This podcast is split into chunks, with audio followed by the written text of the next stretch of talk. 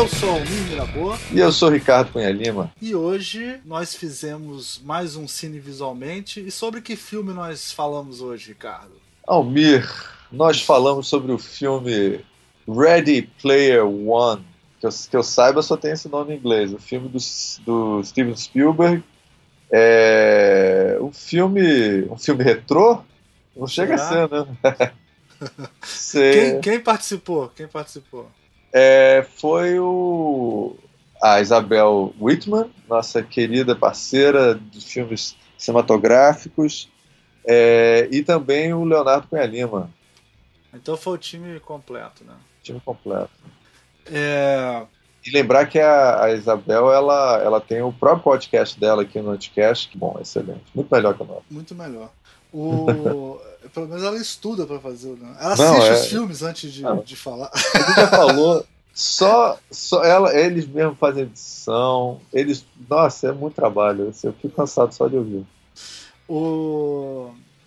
Então, o programa foi, foi interessante, né? A gente vai falar muito, vai discutir muito o que é referência, então, se vocês quiserem ouvir. É. Agora tem um problema que é o seguinte: esse filme tem spoiler assim até não aguentar mais, assim, é um, é um inferno de spoilers. Assim, do primeiro é. segundo, então se você não quer ouvir spoilers, isso não é nem um spoiler alert. O que, que tem mais que alert em inglês aí?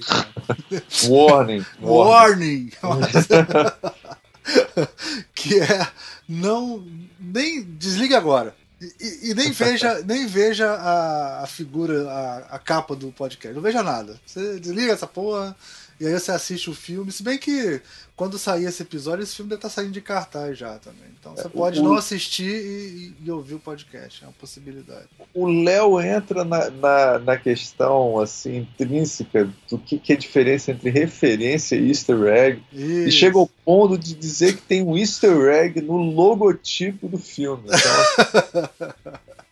Não, mas tem uma representação do easter egg no logotipo. Não, eu sei. A gente aqui não viu, pô. A gente mas não viu, tem, ele tem. viu. Ele viu o easter egg no logo do filme. Então. É.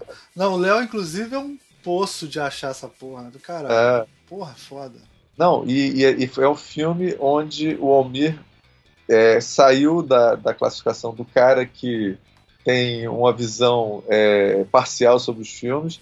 Agora o Léo tem a visão parcial muito mais parcial sobre o filme desse daí. O Léo quebrou todos os recordes. Assim. Nós, nós, estamos, nós estamos revertendo a questão da opinião, tá virando, em vez de ser opinião, agora é torcida. Sabe como é que A gente tá. A gente, a gente, porque a internet tem um nível, tem, tem é, vários níveis, né? Total. Tem assim.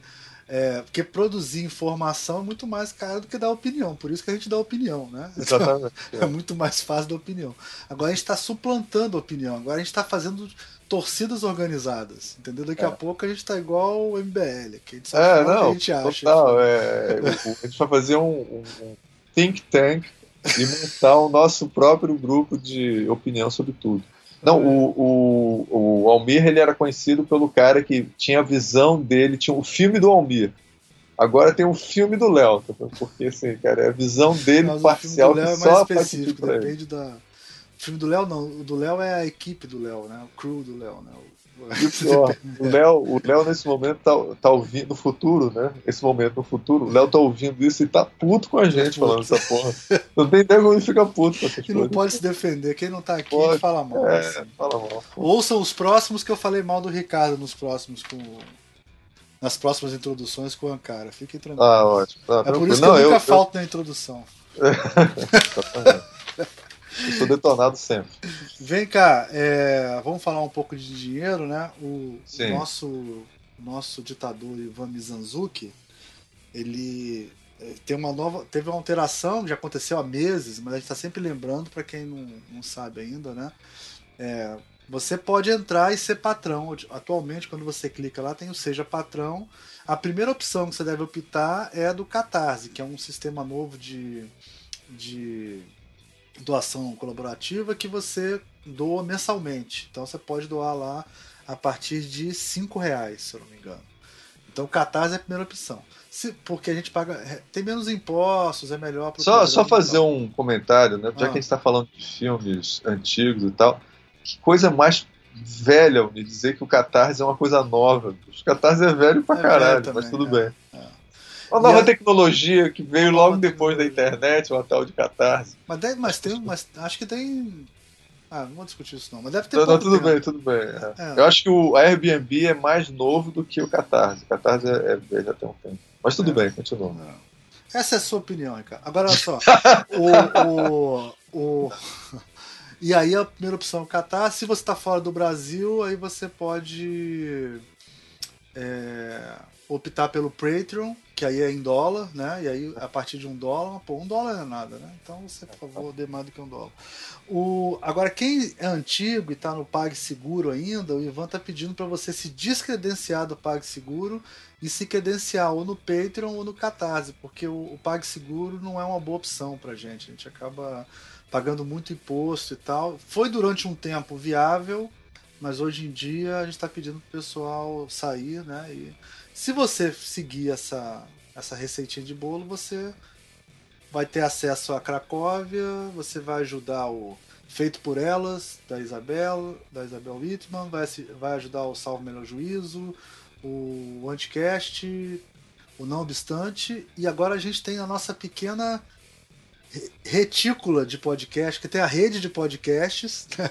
e tem dentro do Visualmente tem uma, uma retícula de podcast, que é uma rede pequenininha, que a gente tem o, o Visualmente, tem o Entre Letras, que é do, do Maldonado e é sobre tipografia hardcore, e recentemente a gente estreou Fazimentos, que é o podcast que quando eu ouço eu me sinto menos professor, porque os caras são muito bons, a, a Bianca e o Leonardo Nolasco, né? Então. Fala sobre educação. Fala sobre educação e design, assim. É um podcast bem legal e cada um tem um formato, né? Quer dizer, o Fazimentos é 15 minutos, o Entre Letras é 45 minutos, uma hora, e o nosso é o Maratona Netflix. Você Exatamente. Essa porra uma semana sem parar. Né? O que mais temos para falar, Ricardo? SIC, Bem, né? Tem, vamos falar do SIC, né? Que é, vai ser uma, um, um, evento de, que tem todo ano, né? É, de, de quadrinhos aqui no Rio, organizado pela FRJ, e agora tá o pessoal também da Veiga de Almeida, que eu não posso deixar de, como representante da Veiga de Almeida também, falar da participação da, da Veiga, que está sendo super importante também. E, e é, é um grande evento 13, de quadrinhos deixa, do Rio. Deixa eu ver a data certinha aqui, mas é, no, é em maio, já está chegando, viu, pessoal? Exatamente. E um dos organizadores participa sempre com a gente, que é o Otávio, é, Otávio Aragão, que está sempre, volta e meia, participa aqui, faz um, um podcast com a gente. É, vai ter é, o primeiro prêmio Leblanc, mas provavelmente não dá mais para vocês votarem, né? Porque não. Já, já acabou a, a votação, mas quem não votou pode ir lá na SICA, é de 8 a 11 de maio, já é daqui a três semanas. Exatamente. É três semanas agora a gente falando, mas quando é, sair. É, mas esse programa vai sair, vai sair antes de maio, vai sair final de abril ainda. Então é isso. Mais alguma coisa? Não, então. Vamos acabar gente... porque o pessoal está reclamando que os, as introduções gente... estão muito grandes. Ah, então beleza. Então um bom programa para você. Bom programa para você.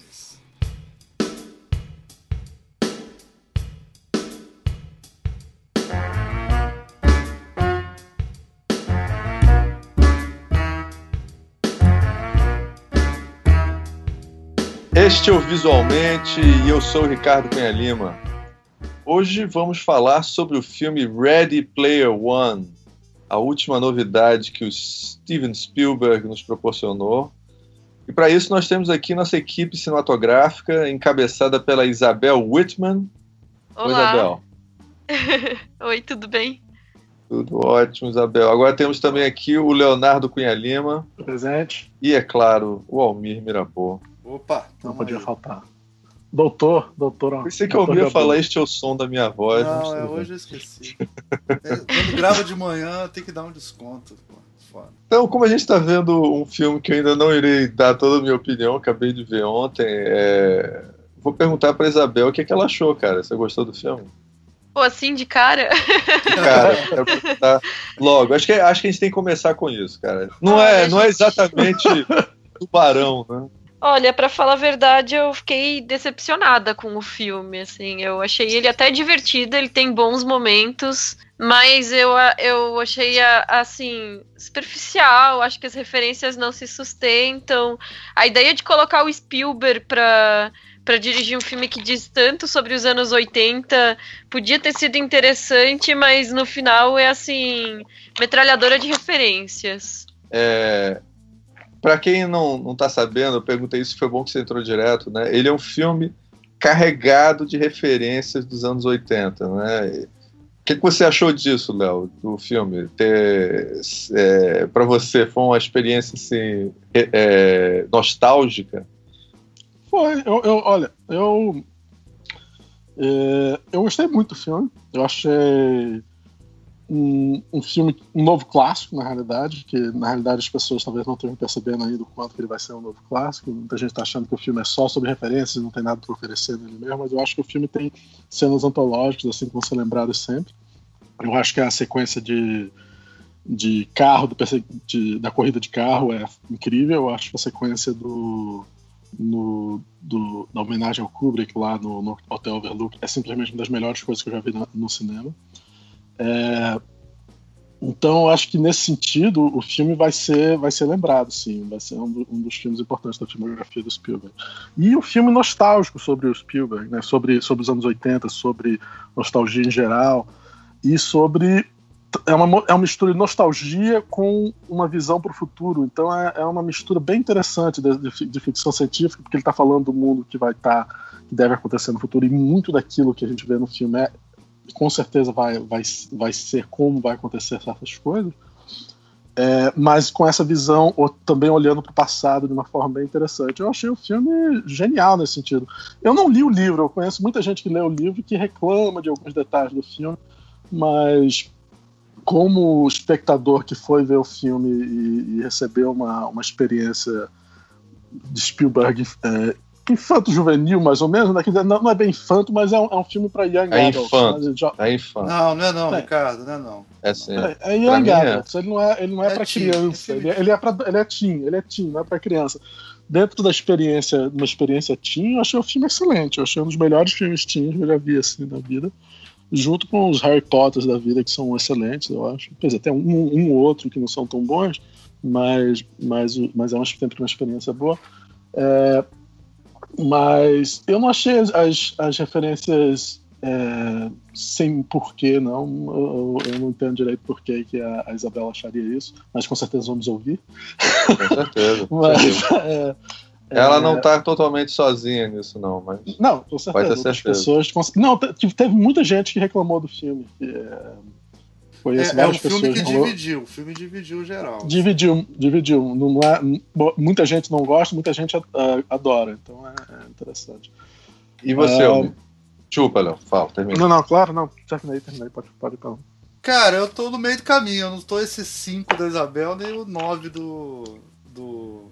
do Léo, não, eu tô no 7. Mas eu, eu vou confessar que eu, eu assisti o filme e aí depois eu baixei. Baixei não, desculpa, eu não faço isso. Eu aluguei o livro para ler. Se você baixou, você paga para baixar. É, é, pois é, baixei. Só baixar. Amazon. Eu tenho o Amazon Master Blaster que baixa as coisas. E aí o, o eu li o livro. Cara, e realmente, assim, para quem leu o livro, tem que ficar meio puto, porque é muito se você ler a introdução do livro e o último capítulo é o filme do. do. Spielberg. É, ele pegou a premissa, assim, dizer que é baseado. Agora, eu entendo que tem que ser o Spielberg, né? Porque eu fico imaginando. São duas coisas que eu até quero perguntar para vocês sobre isso. Cara, no livro tem mais referência do que no, no filme, muito mais, assim, incomparavelmente mais. E no filme tem todas as referências menos menos Disney, né? Não tem Star Wars, tem pouco, quer dizer. E não tem, e não tem quase referência a filme do Spielberg. É, tem o DeLorean direto que aparece que no Mas filme... não é do Spielberg, o filme não é, não é dirigido, não tem nenhum filme ah, dirigido por Spielberg. Tá, tem a coisa mais perto. Park. Tem a coisa mais perto seria o, o Tiranossauro Rex, que pode ser Jurassic Park ou qualquer Tiranossauro Rex que você tenha visto na vida. É. Mas, mas é, o, ele disse que aceitou botar o Tiranossauro Rex, ele não quis botar Ele, dele, o, o diretor do. O diretor do, do De Volta ao Futuro é o Robert Zemeckis, né? É, e mas, aí mas o tem... Spielberg é o produtor, não é, cara? Sim, sim. sim mas ele não criou aquela imagem. Quem criou ah, foi o Robert Zemeckis. Entendi. Entendi. É, e o. Nem o Robert Zemeckis sozinho, né, porra? Tem então, mas, o que, mas eu assim... o que eu queria perguntar é exatamente isso. Então, quer dizer, pior ainda, né?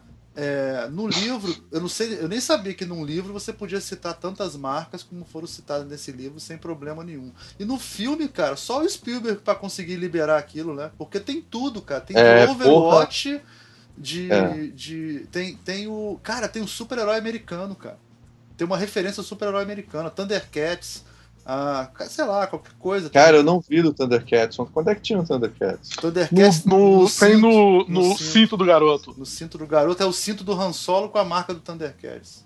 Olha, nem reparei. É. Eu reparei a marca Thundercats, mas o do Han Solo eu vi na internet. É, não é igual, não. É parecido, é parecido, né? Não sei se é igual, não. Mas é o símbolo do, do Thundercats, é igual. O símbolo do Thundercats é igual. Tem o símbolo do super-herói americano, cara. Que é um, isso é muito nerd roots, filha da puta mesmo. Só quem, quem nasceu naquela época viu. Porque é uma série americana horrorosa que ninguém assistia, só passava aqui no. Não, muita gente assistia, é famosa nos Estados Unidos. Só, uma, só ah, um cálculo aqui. Ah. Quantos anos no futuro é esse filme mesmo? 45. Uh, é, daqui a 30 45 anos, anos não, no não, futuro. 2045, né? Acho que é 2045, então é uns 30 anos no futuro, né? É, então seria algo como em 1900, entre 1930 e 1960. As pessoas dos anos 60 teriam obsessão pelos anos 30, assim? Não, mas as pessoas dos Não tem os nerds, né? Obsessão, não tem os né? nerds que tem hoje, né, cara? Não tem os nerds que tem hoje em é. dia naquela época. Essa, e não tem uma cultura de massa de, de do teen que teve na, que tem na, na, na, época que foi surgir cara, praticamente é porque, anos Sabe o que, que eu acho estranho, cara? É porque tem a ver com a. a é as pessoas não ficam tão animadas com a vida dos seus, dos seus bisavós ou não, avós. Cara, por exemplo, eu adoro. Eu nasci nos anos Quer dizer, nos anos 70 eu gosto da música que foi criada nos anos 60 e 50, Beatles, sei lá, acho que sim, cara. Sim. Mas, Mas seria... foi 10 anos antes, cara. Deixa 10 eu ver. É... Ah, fala, Mas fala, seria mais, mais ou menos como se hoje em dia o nosso foco, ao invés de cultura pop, ao invés de ser anos 80, 90, como continua sendo, fosse realmente nos anos 50, 60, né?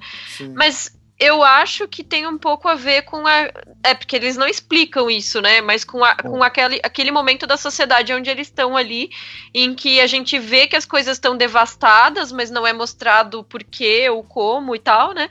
E, e as pessoas estão o tempo inteiro jogando nessa realidade virtual. Então me parece que é como se não estivesse sendo criada uma nova cultura pop. E tá, estaria desde sei é. lá quando reciclando só aquela dessa época que a gente é, tem o, essa obsessão. O, o que eu o acho. Filme, o filme eu, tem duas coisas. Posso falar, cara?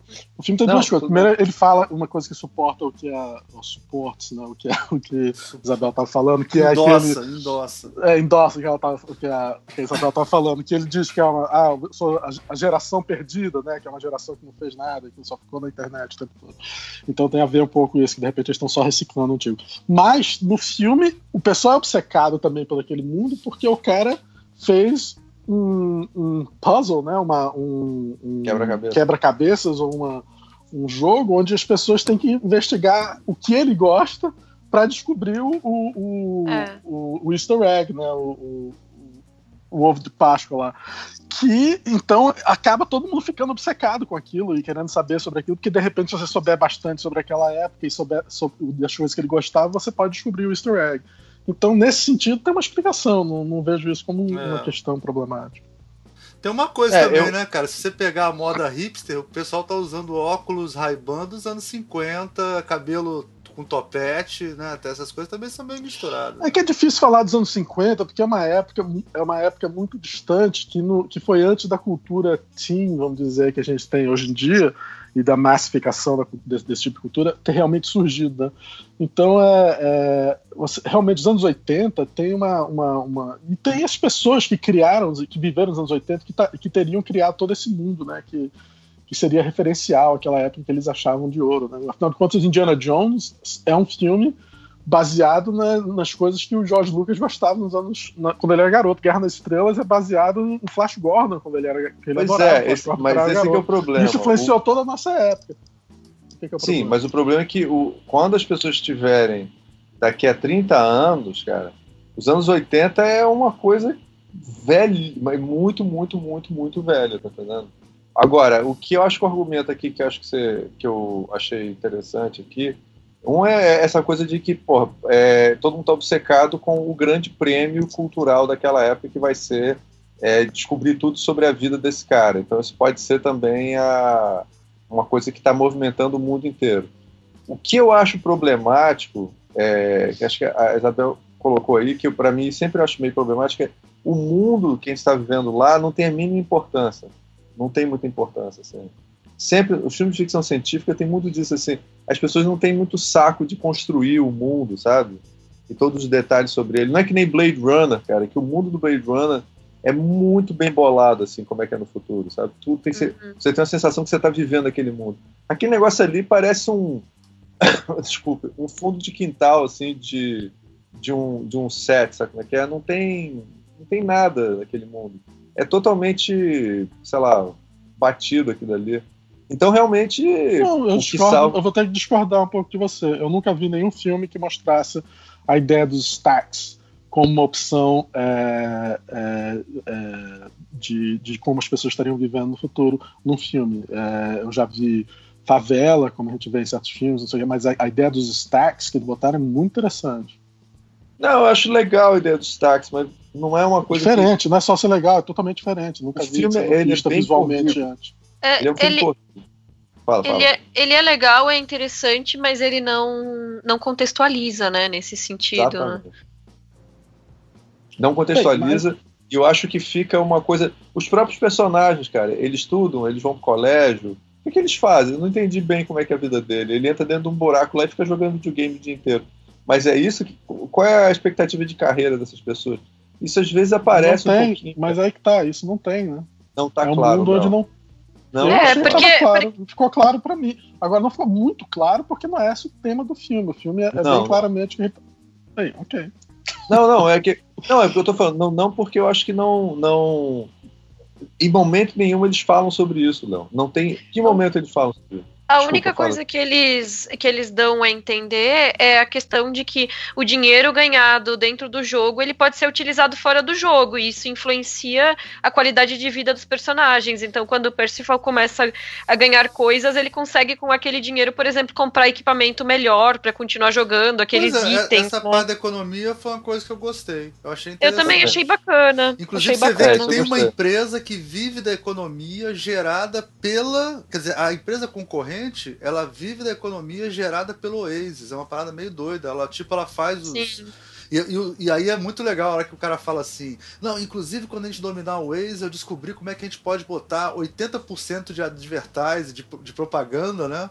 antes do cara ter um colapso nervoso. É, um, um, convulsão, entrar convulsão, em convulsão. É. tipo assim, a preocupação do empresário é como é que ele ia socar a propaganda ali até não dar mais, tá? antes do cara ter uma convulsão. É foda. Aquilo não, e, e, o que ele vai fazer, na realidade, e essa é, é uma grande história do, do, do mundo que eles estão vivendo, é que se esse cara tomasse o poder, ele vai praticamente você não vai poder mais ser um, um, um super-herói ou uma grande pessoa no, no, mundo do virtual. Porque qual, qual, é o problema desse mundo que existe? Tem um mundo verdadeiro, onde é uma depressão total, onde a maioria das pessoas estão fodidas, ok?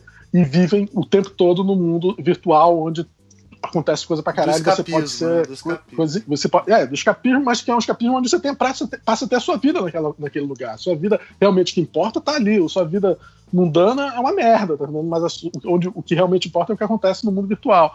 Então, uhum. a, a, e o dinheiro que eles ganham lá e tudo mais, o que, é que eles estão fazendo lá.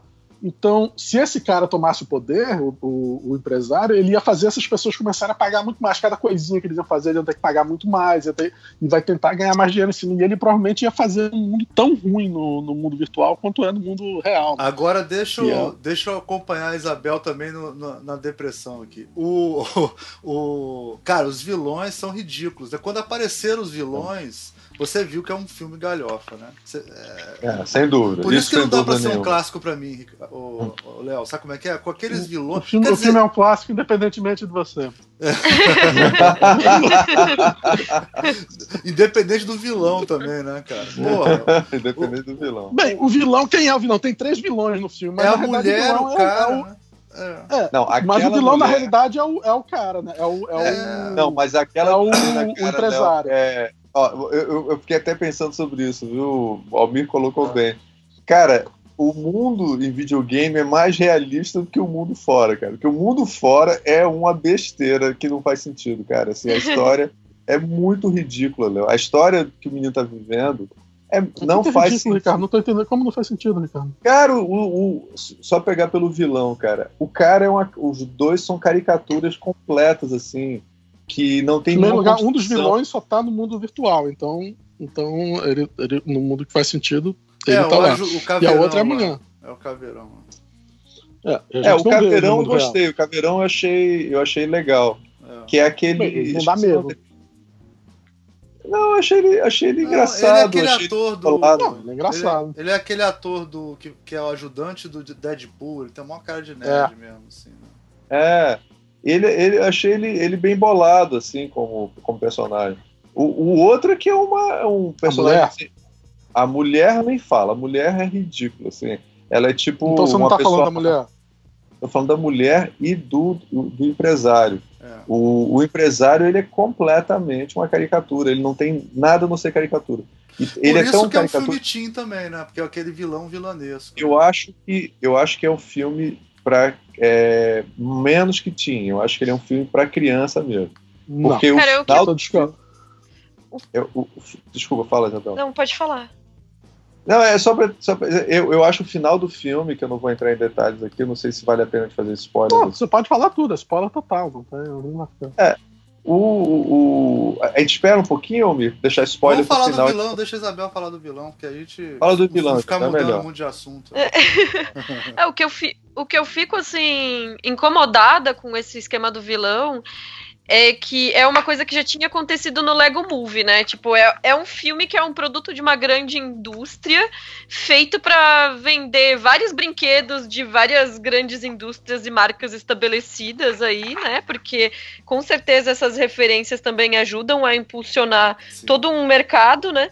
E aí eles me vêm com essa simplificação de de colocar uma dualidade assim, de um cara faz o jogo porque ele é verdadeiramente apaixonado por cultura pop e o outro é porque ele só quer dinheiro, sabe? Aí isso me faz lembrar aquelas dicotomias que tinham nos anos 90 entre o Steve Jobs e, e o é, o da Microsoft, é. me fugiu o nome agora, o. Bill Gates, Bill Gates. O Bill Gates, sabe? Tipo, de colocar um como bonzinho e um como vilão, é. aí, tipo, 15 anos depois, o pessoal tá. Eh, de, de, depois de colocar o, o, Steve Jobs como bonzinho, né?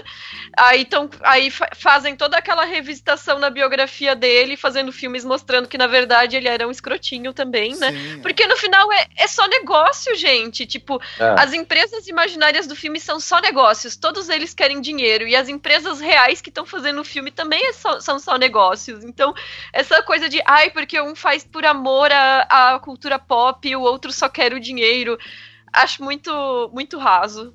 É, eu achei isso muito é uma, raso. É uma ideologia, é uma ideologia que tá espaço que você pode achar errado, mas essa é a história do filme, né? Não tem. Não, Léo, Como história aí, não tem não. nenhum furo, né? Como história não. não tem furo algum. Você pode não gostar da ideologia. Não, isso não é furo, mas isso, isso pode até não ser furo, mas eu tenho um furo arrasador nesse, nesse. que acaba com tudo. Cara, como é que você tá jogando na internet, que é um jogo do mundo inteiro, e os cinco moleques moram no mesmo bairro? Isso, isso é terrível. Isso, isso, é cara, é terrível. isso é terrível. Como é que os cinco melhores terrível. jogadores do mundo estão jogando no mesmo bar? Não, porque olha só, eu não tô, para mim é um filme teen. Então, até não me incomoda tanto isso porque são cinco crianças salvando o mundo. Então, realmente é foda, não dá para levar Isso não é, isso não é furo também. Isso não é furo também. Não, não, não. Agora é os cinco morarem é no mesmo bairro é foda. Os cinco é furo, se encontrarem é no mesmo bairro, é, pra mim é furo. Acho muito estranho. Tinha que ter alguma explicação, tipo assim, ó, aqui o ping é melhor, a internet é melhor, alguma coisa. Agora, eles se eles encontrarem. Não são, é eles não são os melhores jogadores do mundo. Eles são só conhecidos. Não, mas eles não Quem se é conhecem pessoalmente. Do mundo é o menino. Mas o ninguém se conhece é pessoalmente, cara. E aí ele ninguém se conhece pessoalmente. E, um deles, quando aparecia um cara que era oriental, ele poderia ter sido japonês, cara. É, eles se Posso encontrarem falar? fisicamente é muito estranho. É muito estranho. Pode falar, Léo, pode falar. Bem, vou te dar a explicação para isso. O, o, o filme, esse menino seria o melhor jogador do mundo, ok? Os outros, por conhecerem ele, acabam virando o melhor jogador do mundo porque ficam fazendo que ele, a cola que ele dá para os caras. E aí eles entram, eles viram cinco. Agora, realmente, né, no filme não explica por que, que eles estão todos juntos. Mas eu, eu também não me lembro deles serem morando no mesmo bairro. Você ah, tá mais ou não, menos. Não me lembro né? que eles moravam ah, no mesmo não, bairro. A mesma, cidade, cidade já é, a mesma cidade já é ridículo. Não, tudo bem, na mesma cidade. É, mesmo país. Os únicos que você é. pode dizer que, que teoricamente não faz tanto sentido, talvez seja a menina e o menino morarem na mesma cidade. Mas os outros fazem. Você, como não mostra a história pregressa deles, eles podem ter se conhecido em qualquer, em, de, de, uma forma que ele conheceu a, a, aquela menina negra que faz um, um, um, monstro lá, e aquele cara já conhecia os outros dois de escola, poderia ser. Então, por acaso, aqueles três, quatro já eram amigos.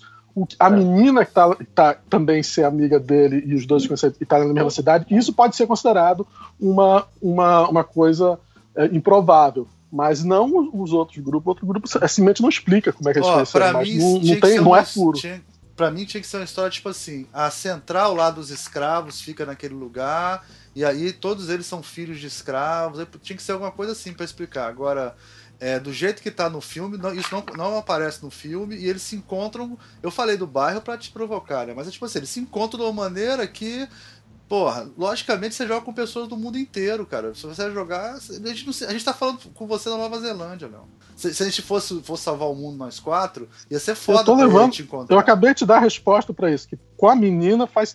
Você tem, você tem razão, tá reclamando com a menina. Não com os outros, não com os outros é, quatro personagens. Isso. Aqueles pode, eles podem ter se encontrado só porque o filme não explica especificamente como eles se encontraram.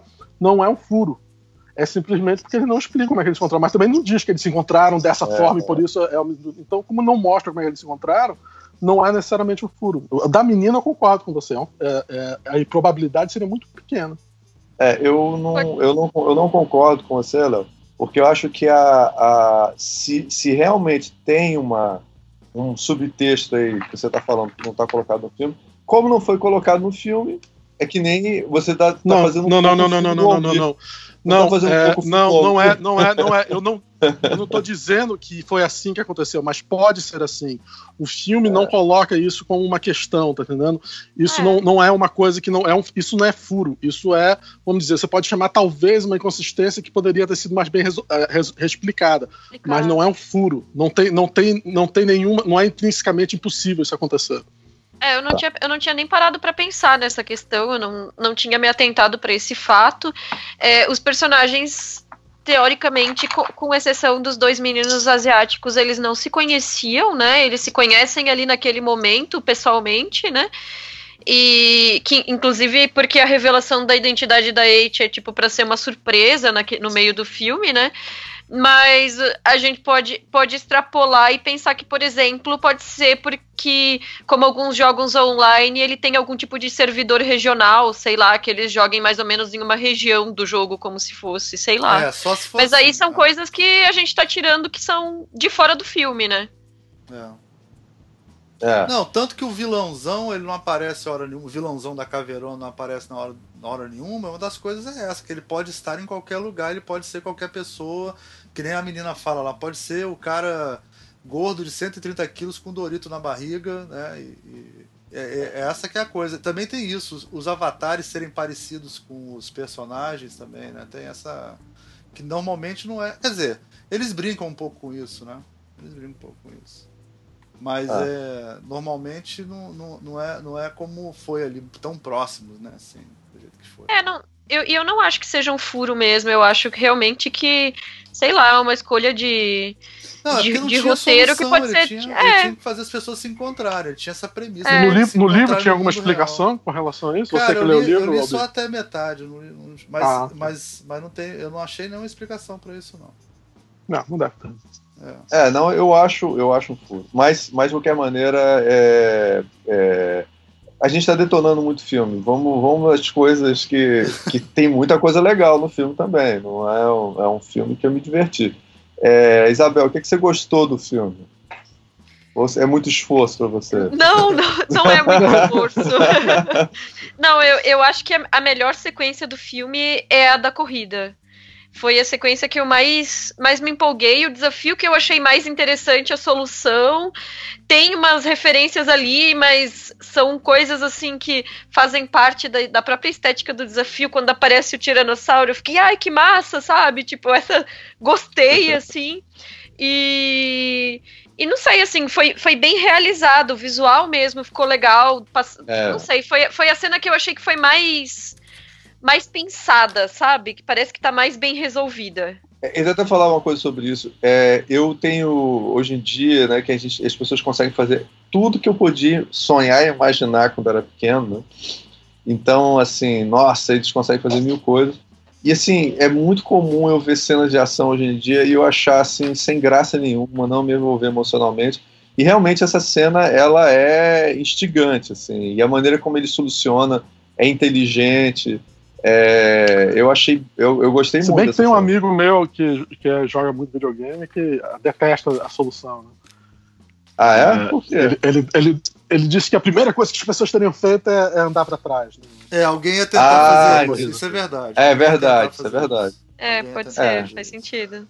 É, o que, é, o que, eu, eu acho que é refrigerator logic, né? Sabe o que é refrigerator? É, é, lógica de refrigerador, né? Sabe o que é isso, né? Não, não. É o Hitchcock, o Hitchcock que tinha essa expressão de chamar lógica de refrigerador. Quando você assiste um filme, você acha do caralho, tudo certo, vai para casa gostando do filme, vai dormir, no meio da noite você acorda para comer uma coisa, aí você tá, abre a geladeira, aí você, pera um minutinho, aquilo não faz sentido.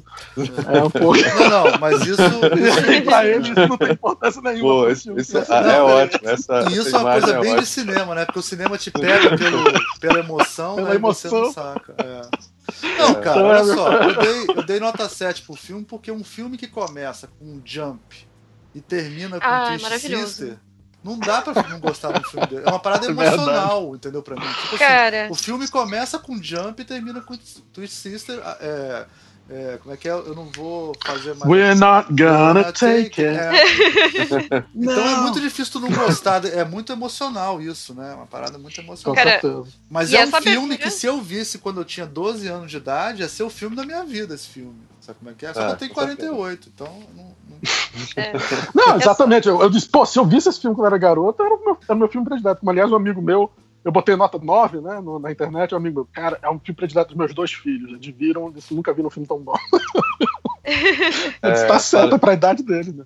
Eu, eu acho que se eu tivesse visto com uns 9 ia ter sido o meu filme preferido, porque é, com uns 12 e... eu já ia querer que fosse uma menina protagonista, né? Ah, isso, mas, não, desculpa, mas. Mas, eu, mas realmente é... ali o Van Halen na abertura, gente, aquilo foi muito legal. E foi uma maneira muito boa de apresentar o universo, né? Porque não precisou botar aqueles letreiros explicando o que estava acontecendo, só mostra com a música foda o menino andando ali no bairro, descendo, as pessoas dentro das suas casas usando a tecnologia e tu já vai Sim. entendendo e se localizando. Que né? é muito anos 80 Não. também, essa, essa comecinho, né? De, de contar a história assim, né? Mostrar o personagem andando. Tem muito filme dos anos 80 que sim também. É, o que eu achei mais anos 80 do filme foi, hoje em dia, o protagonista ser um cara. Isso daí eu achei muito anos 80. Ele é muito. é, é, não, eu acho que teria sido, para mim, considerando que o pessoal tá querendo fazer personagens diferentes e tentando explorar coisas faria muito mais sentido ser uma menina, assim. É, o cara é, é cara, pra aliás, sentir. Uma, uma coisa que eu senti quando eu tava não, vendo tinha que ser um chinês, o, né? o garoto. Não, jogador, com certeza tinha que ser uma menina chinesa. Jogador, ser... O melhor jogador do é. mundo tinha que ser um chinês ou uma chinesa. Tinha que ser, um, é. tinha que ser uma menina chinesa, com é. certeza. Diga, ninguém assistiu o filme. O, o, Essa foi foda. Não, Agora eu achei o, filme, o menino muito parecido com o Spielberg tem, um, tem vários momentos que você olha para ele assim, o nariz dele tá crescendo mais e tudo mais. Ele tá parecido com o Spielberg jovem, assim, eu não sei, eu achei, achei interessante. Assim, é quase como se fosse o Spielberg, o, o ator, o personagem principal. Tem um pouco, tem um pouco. É. é. sobre o fato de ser um menino, é, não acho que especificamente o fato de ele ser um menino é, destoe de um filme contemporâneo, assim, mas eu acho que o fato de ele ser um menino branco, hétero, cuja narrativa é, é, apoiada pelas histórias de todos aqueles outros que são, tipo, as mulheres, os negros, Sim, os asiáticos, é, não sei o que lá. É. Isso é anos 80 pra caralho. Inclusive, é. Ah, desculpa, isso é muito anos 80, pode cortar. Mas. mas Esse é o momento mas, não vai cortar. Mas, ah, inclusive, aquele menino que, que era o prodigiozinho, aquele que é o, que é o pequeno, que tem, sei lá, 9, 9 anos, 10 anos que é asiático, né? É. É, para mim é aquele, é aquele estereótipo do menino asiático tecnológico dos Sim, anos 80, é. que é tipo do Goonies, que o menino apertava um botão no cinto e saía um monte de ferramentas é. e não sei o que lá. Então, é, tem, tem, tem eu, e eu não vejo. É, e eu não vejo qual a vantagem da gente. O filme tem mil referências nos anos 80, mas a gente precisa também trazer os estereótipos dos anos 80. Eu não sei qual é a vantagem. É, eu, eu, eu discordo um pouco, que não acho. Nos anos 80 não tinha essa mistura tanto, não. Acho que tinha Gunis, sim, fato... Sempre tinha. Tinha sim, Léo, sempre tinha. Tinha, o, tinha um chinesinho, tinha um personagem negro, tinha um montão de coisas desse tipo, esse pequeno que, estereótipo. Que amigos, qual, né? qual era o negro nos Goonies?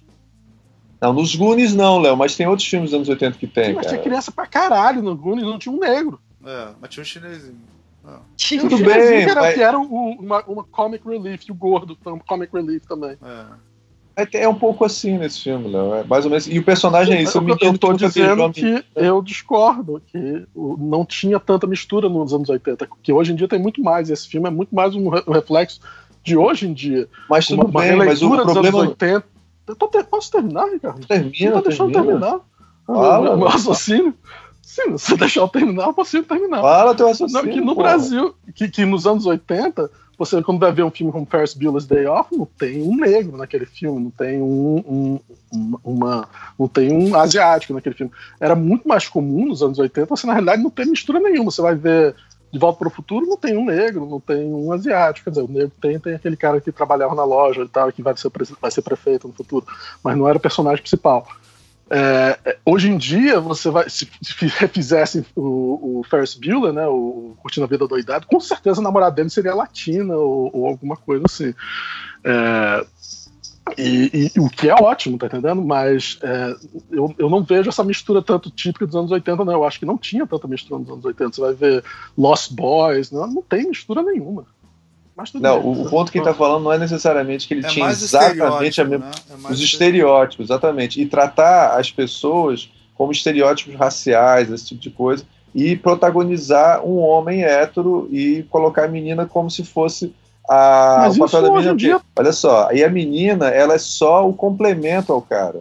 Ela, na realidade, não, ela não é completamente autônoma como personagem. É tão autônoma quanto parte dos filmes ainda são hoje em dia. Sim, mas isso não é bom, cara. É esquisito. Que, mas, e, não, mas não, é, não é, menos comum. É, é comum para tentar mudar, eu... porque ainda é o comum, não é, não é essa ainda não, não acho que hoje em dia, ah, todos os filmes agora são mulheres, são principais, não, não, infelizmente ainda não é assim, a maior parte são homens, ainda quando, quando tem um filme, faz, tem muitos filmes que tem mulheres principais, eles fazem sucesso, é fantástico, mas ainda são a minoria dos filmes. Tem, tem filmes que são. Só tem homens que são só protagonizados por homens, que às vezes nem tem mulheres, mas não é, sei, assim, é a forma como trabalha uh, os personagens, sabe? Eu não me importo de assistir um filme protagonizado por homens, porque realmente 90% ou mais dos filmes são, sei lá, né? Você não gostaria Agora... de cinema, né, Isabel? é, mas mas eu, eu acho que é o trabalho de personagem que tem que ser bem feito, sabe? E aí, nesse caso, eu, eu fiquei com a impressão de que os outros personagens eram só um apoio pro protagonista, embora apoios carismáticos, principalmente a Eight, assim, que, que tem um papel interessante. E no caso da, da menina ali, é, ainda com essa sensação de que ela é apresentada como a fodona dentro do jogo, e aí é aquele esquema que é a síndrome de Trinity, né? Que eles colocam uma mulher mu muito poderosa e o cara que é o novato, aí o novato se revela o escolhido, e o escolhido no final é melhor do que ela, que já tem toda uma experiência e não Sim, sei o que verdade, lá. Verdade. Então, Tanto que ele fala que, é que ele é aprendeu a jogar com ela, né? Ele vendo os tutoriais é, dela, né? É. Ele, ele, quando conheceu ela, é que pagou pau, assim, tipo, nossa, é a fulana que, que é famosa no jogo, assim, né? E aí, por algum motivo, ele era melhor do que todo mundo, assim, do nada, porque ele era o escolhido. É. Jesus, Jesus Cristo não precisa ter uma razão para ser foda. É, eu, é, mas eu, senti... mas Fala, eu insisto que nos anos 80 você, na realidade, não ia ver nem isso nos filmes. A mulher não ia participar praticamente de nada da, da aventura, ela ia ser escanteada mesmo, tá ela não ia ter nenhuma. Tipo, nesse filme eles fazem um pouco de força para ela continuar lá dentro e fazer certas coisas heróicas no final do filme, para não ser totalmente a, a, a esquecida na história. No, nos anos 80 eles não iam dar a mínima pra mulher. Essa que é a verdade. É. Ia ser só ela, os homens e tchau. Ela é salva como uma princesa, cara. Muito, assim, muito, eu acho. E claro que no final a princesa é guerreira. Ela não fica que é... a princesa, ela, ela, é guerreira, ela fica ela... Ela, ela, ela, tem a chance de fugir, ela não foge, ela fica lá, ela, ela se sacrifica. Ela tá pronta ela pra se sacrificar. É, é eu, isso, eu, isso eu gostei. Eu gostei que ela, no final, é, eles armaram uma situação em que ela poderia ser a princesa ser resgatada, mas ela não precisa disso no final. Ela, ela mesma dá conta da própria situação. Ah. E, Almir, o que, é que você gostou do filme? É... Cara, eu notei um monte de coisa aqui. Vamos lá. Cara, é uma, eu quero trazer uma discussão aqui. É, esse é o primeiro filme de videogame que é bom? Ah, interessante que, que vocês é, você conta. O que, que você que chama o... de filme de videogame? Exatamente. Não, é baseado. Eu não, não é perguntei isso. Eu não perguntei não é baseado no videogame. eu não perguntei isso. Eu quero saber se esse é o primeiro filme de videogame que é bom. Porque tem a maldição de que nunca foi feito um filme sobre videogame que é bom. Mesmo ele não sendo sobre um videogame específico, ele fala de videogame, né? De, eu pensava que a maldição era, era, Não sabia que a maldição era da cultura game, pensava que a maldição era filmes baseados em videogame. É, a maldição é filme baseado em videogame. É. é. tudo, é. Não, é. é. Mas não Mas é um filme. Não... Pra essa vocês... maldição do, do. Você que peraí, peraí, essa maldição. Rapidinho. Então. O, o, rapidinho. O Tron, que Tron, tem é. muita relação, é um bom filme. É. Hum, hum, bom filme. Aliás, não sei, Tron é um mau filme, é. filme. Pelo menos foi um marco. É visualmente legal. Visualmente é, foi legal, tecnologicamente. Hoje em dia é inassistível o Tron muito ruim. Sempre foi ruim, é. mas Não, pelo menos era impressionante. Antigamente você ficava. Uau. O, o Tron Revolution é horrível, né? Horrível. É muito melhor do que o Tron antigo. Você acha, cara? Eu acho o Tron Evolution horrível, mas o Tron antigo é inassistível. Só pelo ritmo não dá pra se ver. Não dá pra ver, não. É. É, eu, eu achei, então, todos eles são horríveis, porque eu não aguento. Não, então, então vou, vou, já que vocês não aceitaram minha pergunta inteligente, eu vou fazer outra aqui. Esse é o primeiro filme que trata de videogame, que é um bom filme. Um filme razoável, pelo menos, né, Isabel? que trata da Porra, temática é... de videogame. Primeiro eu, tenho, eu teria que ver quais são os outros filmes, primeiro saber. Quais são os outros filmes que tem sobre videogame? Eu não ah, lembro. cara, tem o, aquele do Guardião do Espaço, que o menino joga videogame e vai pro espaço, mas não é bem videogame. Pô, aquele filme é excelente, adoro esse filme. Aquele filme é maravilhoso. Jogos de guerra. Jogos de guerra, trata de Jogos de guerra. Cara, são todos melhores que esse filme. eu acho o The Last Starfighter, cara, eu acho. Putz, acho um filme muito legal, cara. Assim, é um filme. É um filme, é um filme B, mas é bem legal. E, bem legal. For, e, uma, e uma dica aí para todo mundo: é a série feita pelo Seth Rogen, é, Seth Rogen, que é o Future Man. É. Que, o, que tem a premissa do Last Starfighter, que é o cara que tá jogando ah, videogame, consegue ganhar, e os caras vêm do, do, do futuro para ele ser o, o líder deles para lutarem contra. Muito legal esse filme. Tem na Essa Amazon, aqui Muito engraçado. Tem na Amazon e tem na Fox também. Quem tiver é. Fox, ah, tem na Fox? Tem, tem na Fox. Muito legal. Bom, então vocês acham que não, não foi novidade nenhuma ele ser um filme de videogame, então. Ah, é. Eu vejo ele mais como um filme de realidade virtual, tá entendendo? De, de, do mundo virtual. Matrix tinha, tinha feito isso, de certa forma. Assim. Cara, mas é um filme sobre a é. cultura do videogame, gente. Pelo amor de Deus. Não, concordo, não tô discordando, mas. ele trata, Isabel, inclusive, essas quer... questões econômicas do videogame, de gente que. Vocês sacaram o lance da casa de lealdade lá? Da... Vocês sacaram como é que funciona aquilo? Não? O quê? Que, que as pessoas ficam presas na casa de lealdade lá, no, na sala de lealdade, e aí morrem de tanto trabalhar. Vocês sacaram isso no filme? Como é que funciona? Não, não entendi. Não, eles morrem de tanto trabalhar, dívidas. não entendi. É, eles têm dívidas e vão trabalhar num quartinho lá. Aqueles ah, caras. Ah, sei, sei, aquele quarto que eles estão presos e ficam trabalhando, trabalhando, trabalhando, então, se fizeram alguma coisa Vocês sacaram tá aquilo? Aquilo ali, cara, é, é, como se fossem os NPCs, só que são seres humanos NPCs. Que eles ficam minerando ouro, minerando coisa nos jogos. Desculpa, o que é, N, o que é NPC? Desculpa. É, NPC é, é, o. É o, é não o player, character. É, Exatamente. É, ele não é um no player character porque ele, ele é uma pessoa, né? Mas ele, ele tá jogando uma, uma coisa muito repetitiva, tipo, digamos que no jogo, no Minecraft, você tem que minerar ouro. Aí você coloca pessoas de verdade minerando ouro 24 horas por dia. Não são robôs, são Sim. pessoas de verdade minerando ouro 24 horas por dia para a empresa ganhar dinheiro com isso, dentro do jogo. Aí é muito esse... legal. E, e, aí, e aí, fora do jogo, esse dinheiro vale, né? Que é mais ou menos acontece na China isso, né? O pessoal joga Warcraft, coleta um monte de coisa, monta um super na, personagem. Na Coreia também tem uma. É, tem StarCraft um também. StarCraft. E eles vendem, né? Então, essa coisa do, da cultura do videogame, eu nunca vi em nenhum filme ser tratado assim da economia do videogame, sabe? Mostrar os NPCs humanos, mostrar gente vivendo daquilo, né? Que era mais ou menos o que tinha naquele, não sei se vocês lembram, tinha um mundo virtual, qual era o nome, gente? Que era pô, que fazia sucesso pra caramba.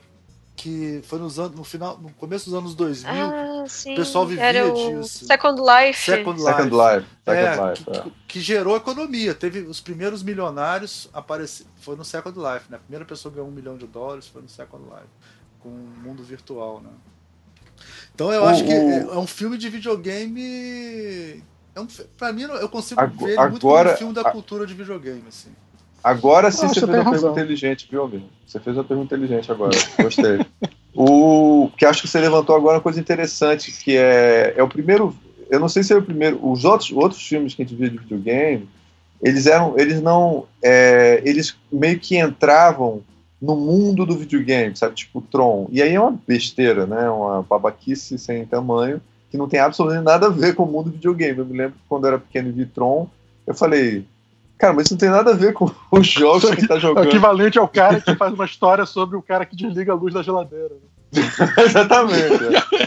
É cara que vive dentro da geladeira e desliga a luz quando você fecha a porta. Ótima referência, né? é isso mesmo. Não faz sentido nada, não tem nada a ver tem tudo menos a ver com o mundo videogame. E eu me lembro quando eu era pequeno que eu ficava bolando histórias baseadas no mundo videogame, né? Essas coisas assim. E o Tron não tem nada a ver, né? É ridículo. Agora, e as histórias que eu bolava também eram ridículas, não tem nada a ver. Mas, a, a é, mas esse filme, acho que você colocou uma coisa muito interessante, cara. O filme é, é, um, é um retrato do mundo de videogame. É, quase a gente pegasse um monte de coisas do mundo de videogame hoje em dia que é o Second Life, é, é a maneira como as pessoas jogam é, coletivamente e tal, e aí inventasse um mundo é, onde todo mundo está o tempo todo vivendo isso. Em vez de jogar um jogo, eles vão para outro planeta, né, um planeta onde tem jogo sem parar. É, é uma ideia que eu achei bem interessante, bem é, viável assim de acontecer. Não, eu acho, eu acho genial. Eu, eu acho isso é um dos motivos pelo qual o filme é um, é um novo clássico. É, ele é o primeiro a tratar de certos temas e, e, e, mostrar se ele vai se, o quão bem que ele tratou. Eu acho que provavelmente vem do material do livro que, que chama muito uma geração nova toda uh, parece ter adorado o livro porque ele trata bem de forma bem realista ou, ou bem pensada sobre essa, essa questão do, do mundo da, do videogame. As pessoas reconheceram essa, esse lado. E o filme ele tem essas, essas coisas, né? Inclusive coisas que de repente tá no, que tem no filme que não tem nem no, no, no livro necessariamente. Agora eu vou fazer uma, uma pergunta capiciosa aqui para Isabel e para o Léo. Se você pega esse filme e você tira todas as referências e deixa só a história, o que que sobra desse filme?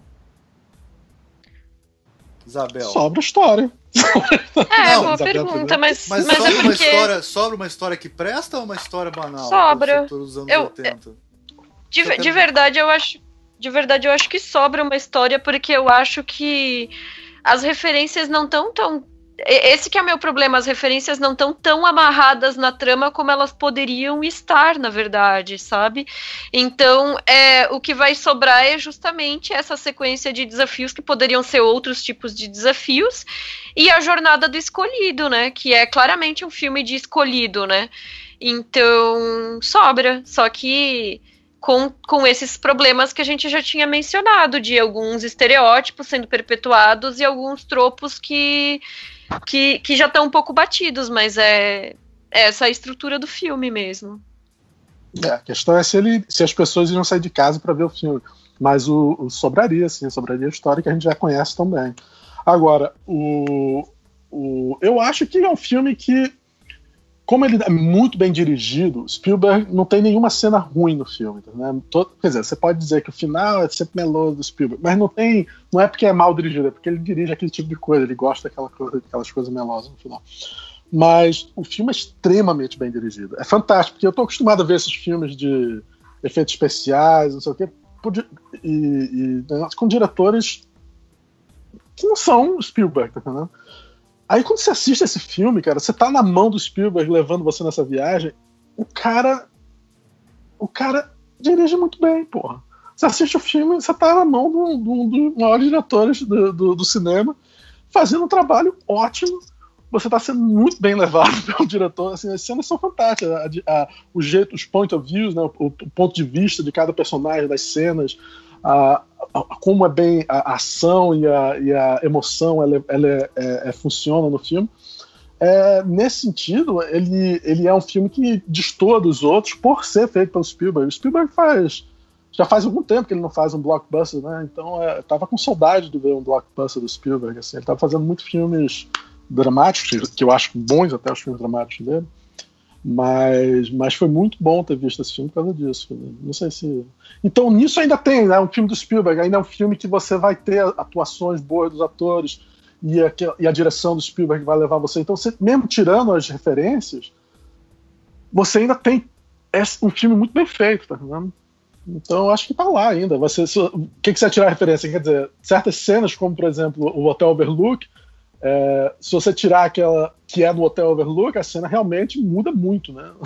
não sei como é. Ele teria que fazer outra sequência, porque só faz sentido sendo no Hotel Overlook. Então é uma pergunta meio complicada de se pensar, imaginar nessa sequência. Mas no resto não, do filme. Essa é a única sequência que eu acho que é indispensável. Eu, eu, eu, pensei muito nisso ontem. Eu acho que essa sequência do, do Iluminado ela é indispensável. Sem isso aí. É indispensável. Se não tivesse não, eu ela, acho, não seria eu um acho filme. que Exato. Eu acho que o Spielberg fez o filme para poder fazer aquela cena. Eu também claro. acho. Eu tenho certeza. Eu não acho, não. Eu tenho certeza. Ele... E, e, as pessoas reclamam, quem lê o livro reclama que no, no livro, aparentemente, aquela, aquela, aquele challenge, né? Aquela, é. Aquele momento que é para ele pegar o, a, a chave, é, é, acontecia dentro do filme é, War Games, né? Jogos Sim. de guerra. E, e aí eu fico imaginando o Spielberg dizendo, o quê?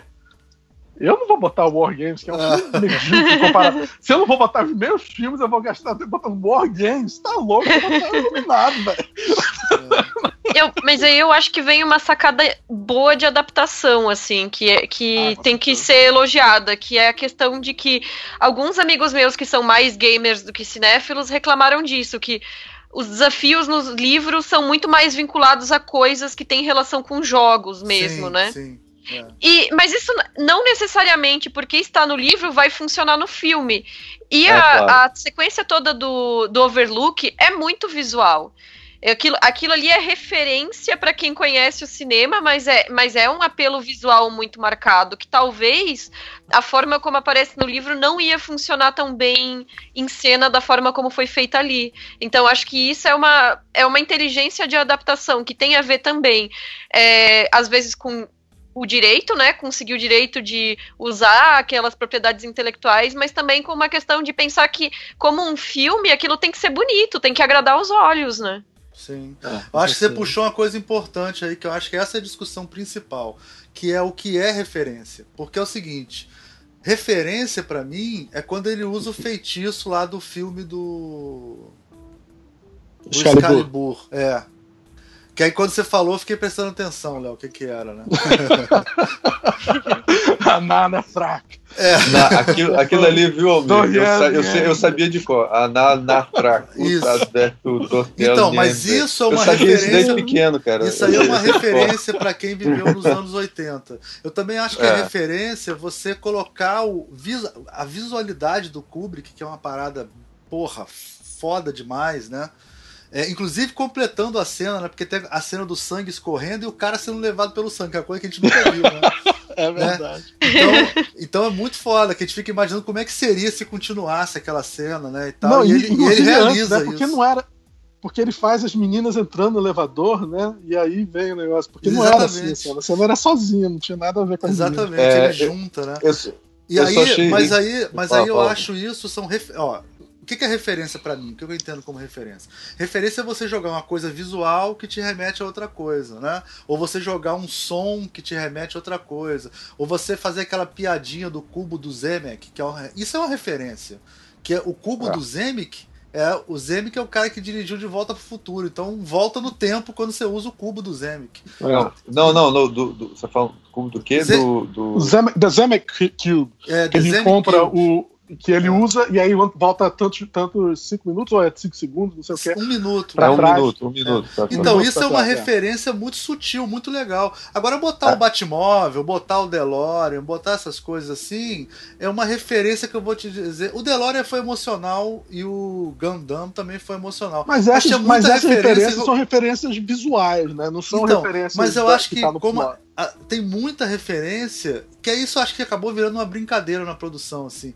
Que eu concordo um pouco com a com a Isabel, que a gente tem que definir bem o que, que é essa referência que funciona ou que ela tá lá só porque a gente tem que encher esse filme de referência porque o livro também tá. Eu acho que isso hum. é, uma, é uma coisa que eu gosto de referência um pouco mais sutil. Essa referência muito jogada na cara me incomoda. Tipo. É, então o do. O vilão a, com a, cara de Superman, sabe? Aquilo eu não gostei. Sabe? Uma coisa é o seguinte: essa do, do Excalibur, que, aliás, eu vou ter que explicar para quem não sabe, viu, gente? Excalibur é um filme dos anos 80 sobre é, o Rei Arthur. Rei Arthur.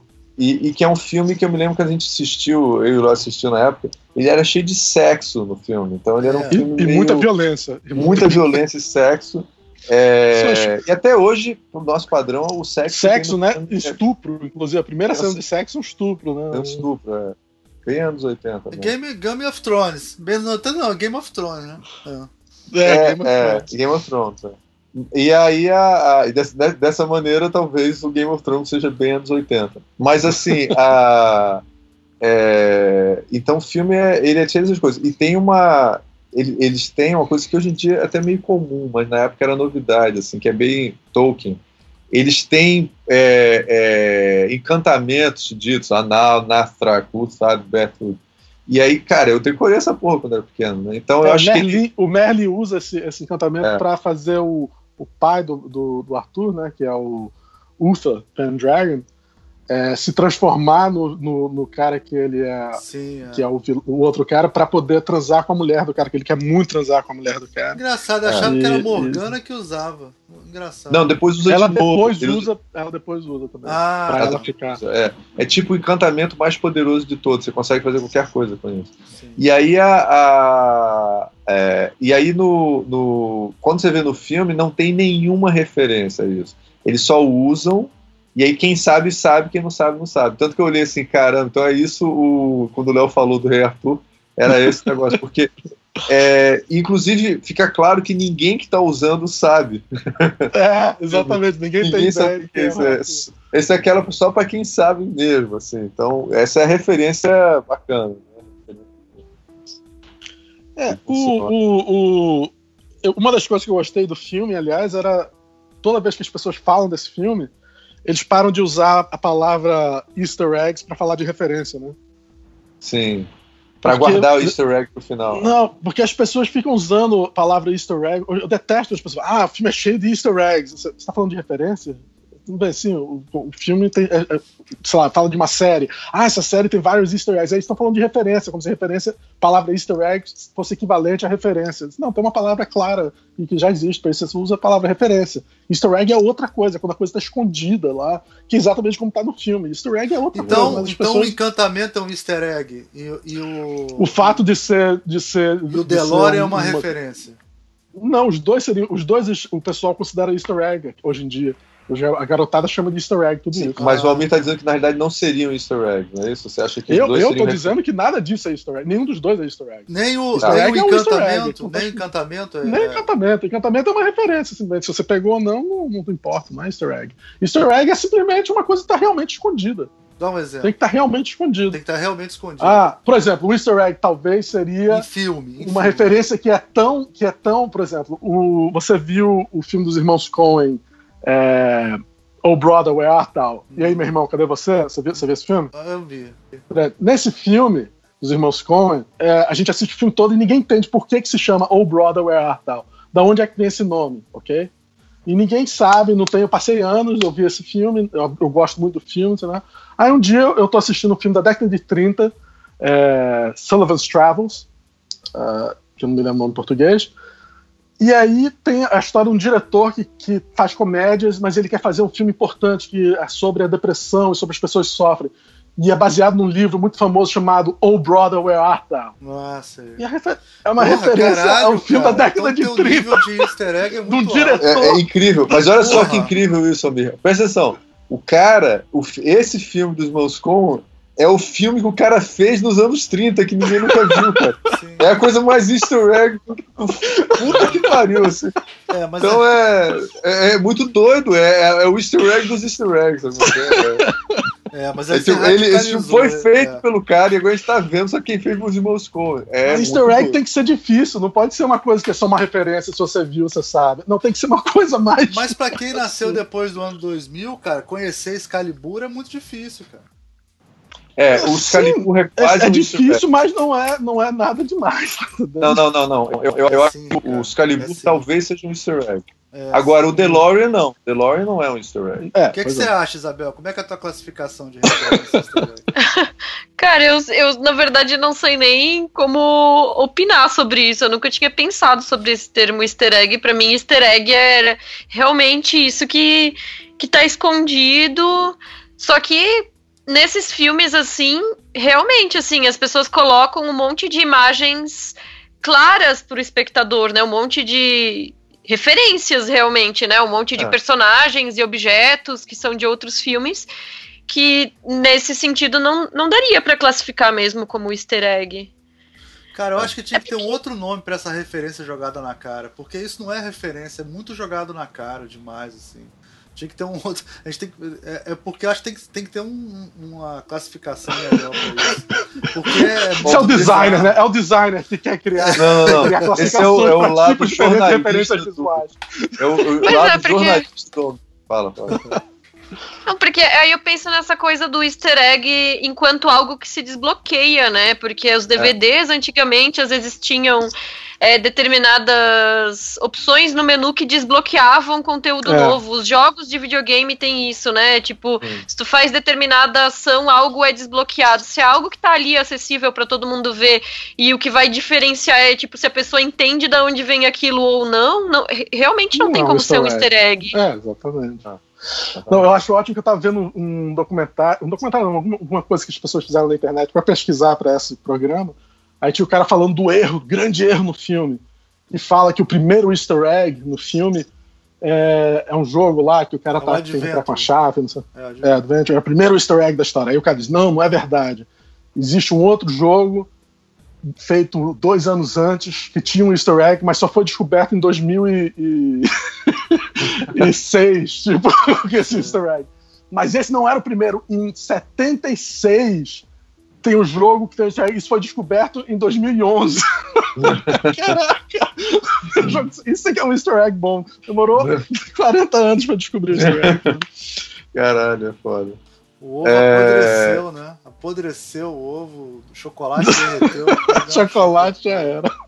É. Mas aparentemente o easter egg lá do cara não era muito difícil, não, viu? O, do, do aquele joguinho no final do negócio era meio fácil de descobrir o easter egg. Não, cara, é, o livro, eu li, eu li o último, eu li o último capítulo do livro que eu tenho mania de fazer isso. O cara, se você, eu juro por Deus, se você ler a primeira página do livro e a última página do livro é exatamente aquilo ali. Exatamente. Mas considerando que você não leu o miolo, pode ser que o miolo do filme seja igualzinho. Não, eu acho que, é que são 490 páginas. Eu só li 250, mas é, essas, essas 490, eu acho que você esquece que ele fala isso no começo. Por isso que vira um easter egg. É um easter egg dentro do próprio livro, entendeu? Porque ele é muito longe, é muito no começo e muito no final. Ele não fala disso durante o, o filme inteiro. Tem umas coisas no filme que eu acho legais, assim, por exemplo uma referência, né? Sei lá, uma referência não, uma. Eu já estou confundindo o nome.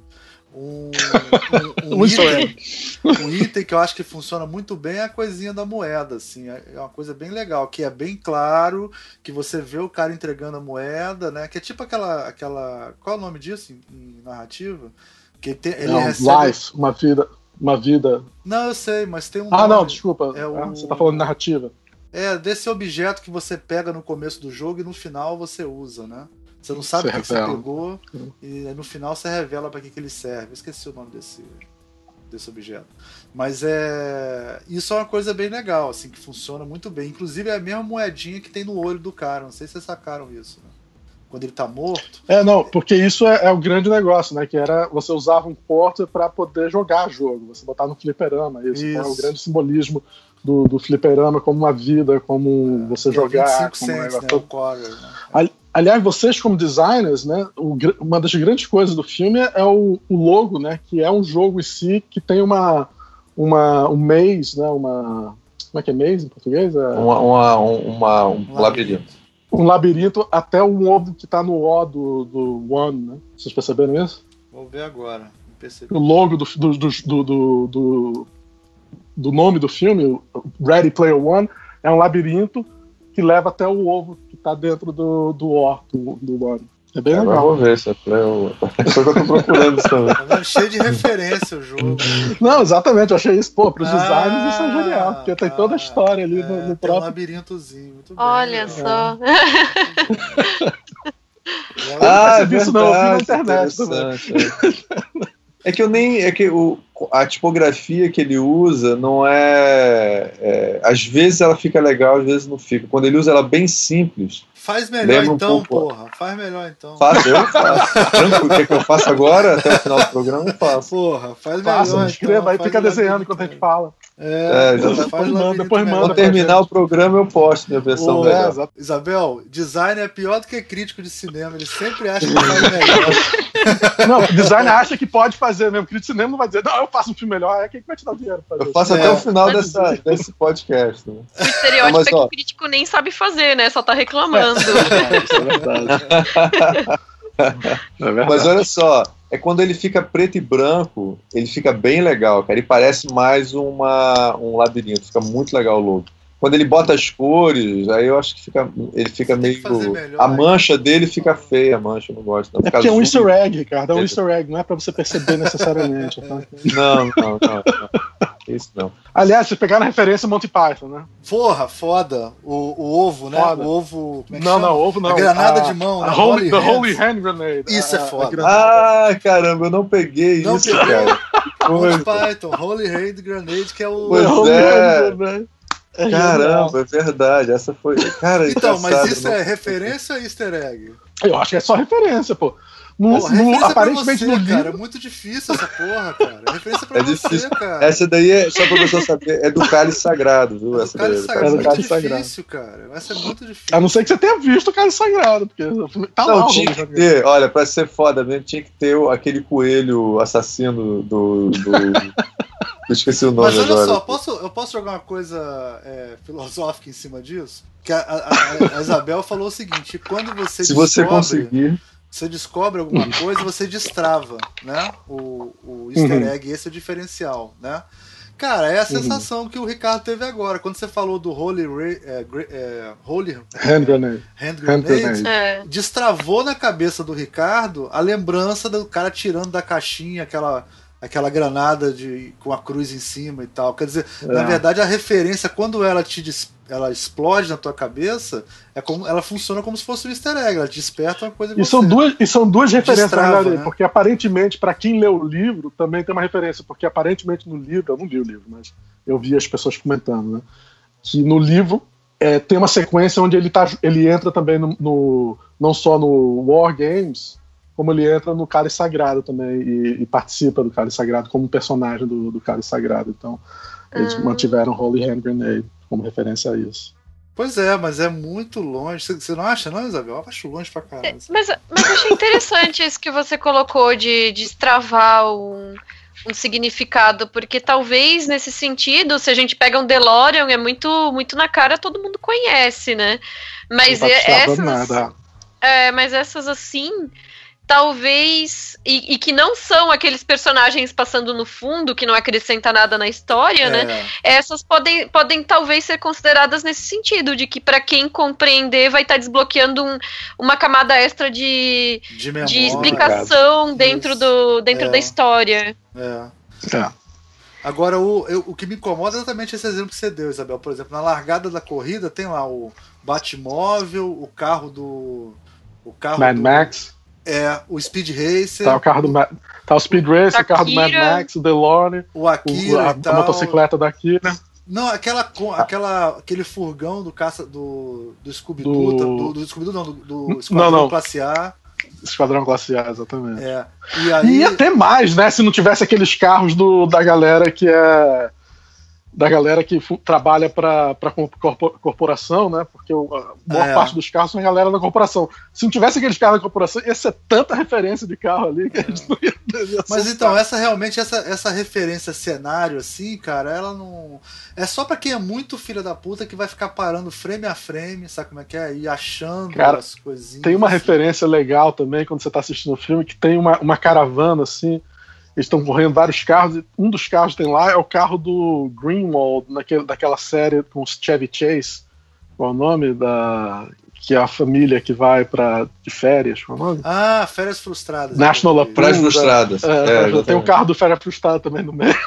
Eu não vi, mas disseram que tem aquela nave do o maluco perdido no espaço também. Aquela nave que é tipo um furgão também tem, em algum momento. Não, se você for na. Se você olhar Frame a frame, né? Não. não tem, se você olhar aquela, aquele lugar onde a onde a, a, garota negra que tem que onde ela conserta os carros e tudo mais, a garagem Sim. dela, lá tem o carro do Ferris Bueller, tem o, aquela navezinha redonda do 2001, tem o furgão que é a, a versão do Millennium Falcon do Spaceballs tem. que mais tem? tem Cara, muito é, não, uma é nave do Battlestar Galáctica e uma, e uma, do Battlestar Galáctica e a nave do Buck Rogers da série, das, é. ambas séries dos anos 80. Tá tudo, tá tudo naquele lugar, lá no fundo, no fundo assim. E, e, na realidade, eu, eu, posso estar enganado pra caramba, alguém que entender mais disso vai me perdoar, mas a Isabel mencionou o Second Life. O fato dessa menina, essa menina aí, que na realidade está fingindo que é um menino, é, construir essas coisas é referência ao Second Life. Muita gente vivia de construir coisas no Second Life, né? E revender. Gente, e revender é. na. É. No, é, muita referência ao Second Life, achei assim. É, a pessoa poderia economia. Viver. Uma economia interna, né? Exatamente, é. Que eu achei interessante também. Que é, essa, parte, é, essa parte eu achei interessante também, essa coisa de. Porque quem joga online sabe que essas, esses itens às vezes são é, movimentam realmente, né? O, o dinheiro do, dentro do jogo passa a valer quando se trata de itens especiais e tudo mais, né? Com certeza. O que eu achei estranho é como ela consertou a, a motocicleta da menina, e, mas parece que não custou nada. Eu não entendi como, é, como é que esse sistema é, consertar tão rápido. e ela diz, não, não tem problema não, não custa, não, não custa É, nada. na verdade, é, é, é, faria sentido dizer, é ter dito pelo menos assim, ó, é, mas não custou nada para você, vou fazer de graça. Tá é, teria que ter mencionado isso. Outra coisa que me irritou, é Isabel, está a galera do mal aqui. O, outra coisa que me irritou também, Isabel, a, a coisa didática também. Tipo assim, easter egg. Aí o cara para para explicar o que é o easter egg. Aí depois ele para para mostrar um chinês se suicidando porque perdeu uma espada sagrada, sei lá o que, aquela parada didática assim, no começo. A impressão que me deu para colocar aquilo ali no começo do filme é que é tipo assim, é para os adultos entenderem, sei lá, alguma coisa assim, cara, porque não tinha motivo de explicar tanto, sei lá, a pessoa não, se e é, e é uma pessoa se é mata. aquela cena. Nunca, nunca no Japão ninguém ia impedir a pessoa de se matar. Todo mundo ia deixar ele se matar. Né? é totalmente falso. Menos é, me, um. Me, me, incomodou aquilo ali, porque eu achei um estereótipo bem bem problemático em se tratando desse, dessa representação. Que é onde as pessoas. É, exatamente, é verdade. Onde o pessoal se suicida, morre jogando, né? E tal. Não, é, não. E, e aí eles fazendo piada com isso, fica o estereótipo. Daqui a 30 anos a gente não vai conseguir ver esse filme. Então vamos lá. O ponto que eu acho desse filme. Cara, esse filme é um retrato de hoje, do, da estética dos videogames hoje em dia é, do tipo de mundo que a gente está vendo. Ele não tem nada a ver com o futuro. Assim. É um daqueles filmes de ficção científica que não tem nenhuma preocupação com o futuro. Eu acho que ele é um retrato do nosso e da estética, muita estética de videogame hoje, sabe? Assim, não tem muito uma preocupação com o futuro. Ele é um mas eu acho que como a forma como ele mostra os stacks tem muito a ver com o futuro, sim. Não, os stacks, acabou os stacks. Sim, mas, stacks. mas o resto não é real, né? O resto é um mundo virtual. Logo é um Não, mundo mas o mundo, mas a gente poderia imaginar como é que seria o mundo virtual do futuro. Não achei. Ele é mas muito esse mundo mais... virtual no futuro é baseado no que aquele personagem que é criado, não? Que era um personagem dos anos 80. Léo, é, mas filme... a jogabilidade mudaria muito. Não seria essa coisa de você ter um inventário exatamente. Eu não sei, fala, Ricardo. Tem... Sim, mas também estética, se mudar demais, a gente não sabe o que a gente está vendo. Ele está contando o filme pra gente, com certeza. É. Não, mas ele está mostrando a estética, a estética de videogame é a estética hoje. Hoje, nesse momento. É bem como as pessoas estão imaginando videogame hoje em dia. Ele não é, tem que imaginar uma data estética, desculpa, fala. Não, é um exercício de futurologia no final das contas, mas aí eu acho que toda ficção científica que lida com uma realidade no futuro tem que trabalhar isso em algum grau, né? Porque a é, gente não tem como saber como é que vai como serão os jogos de videogame no futuro, e geralmente é baseado em, em algum preceito que a gente tem agora, que aí no caso essa ascensão das realidades virtuais, né? E, e a interatividade, que aí é um caso que já avança em relação ao que a gente tem, porque ainda ainda a gente joga muito, tipo, com teclado ou com joystick, né? Sim. E, Exatamente. Não, no futuro e, todo mundo vai rir, o fato de estar tá todo mundo usando aqueles óculos, aquelas coisas. Aquelas pois é, isso ali. Todo mundo isso sabe já que vai é ser direto no Cortex, que nem Matrix, já foi resolvido. Né? Ah. Não, daqui, daqui, a, daqui a 40 anos, com certeza vai ser uma coisa muito mais avançada. Aquilo ali é eu, totalmente. Ricardo, deixa, eu queria que a Isabel desenvolvesse um pouco mais isso. Eu quero perguntar uma é. coisa sobre ela, porque para ela sobre isso, porque a doutorado dela é sobre essa relação do corpo, né? Com. É, é, eu acho que nesse sentido o Ricardo fala uma coisa que é verdade. A relação do corpo com dentro do videogame, eu não sei se seria como foi representado. O que, que você acha, Isabel? Olha, é, é difícil porque a gente entra num campo de especulação, né?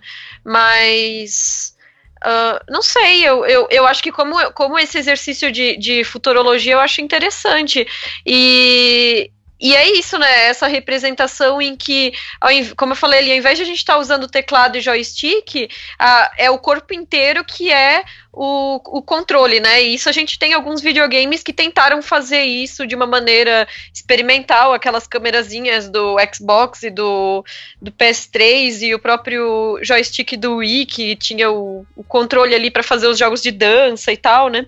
Mas ah, tá, tá avançando, né? Essa essa, essas tecnologias, né? Mas, mas eu concordo nesse sentido de que não, não vai levar 40 anos para chegar nesse nível. É, pois é, tá avançando lento no futuro, né? Daqui a 40 anos eles ainda estão fazendo a mesma merda. Mas isso aí que tá, eu achei interessante, eu achei interessante esse, essa esse uso de tecnologia meio bulky, e lembra um pouco como era mostrado o futuro nos anos 80, sabe? O Robocop, como ele é ele não é slick, ele é bem bulky, né? Como é que eu posso dizer? As palavras, tô usando palavra em inglês, por merda. É, é, é orgânico, ele é muito mecânico, né? É, exatamente. É. E você vê metal, essas coisas. Ele, esse, esse lado meio não muito. É, como é que seria slick? Ou, ou, tão, seria é, é, uma coisa bem anos 80, da, da, do visual dos anos 80 de ficção científica. Você vai ver o filme do, do James Cameron o Alien do James Cameron, Aliens, né? O resgate do James Cameron, tem aquele visual pesado e tudo é. Não é, não é o metal, metal brilhante, né? É sujo, né? É, mas, mas ao mesmo tempo é tudo pesado, é tudo. É, é, eu, acho, eu acho que o filme tem um pouco disso, talvez, não é? Não é um filme bonitinho. É, a palavra, eu me veio a palavra em inglês também, que seria streamlined. É streamlined. É, streamlined.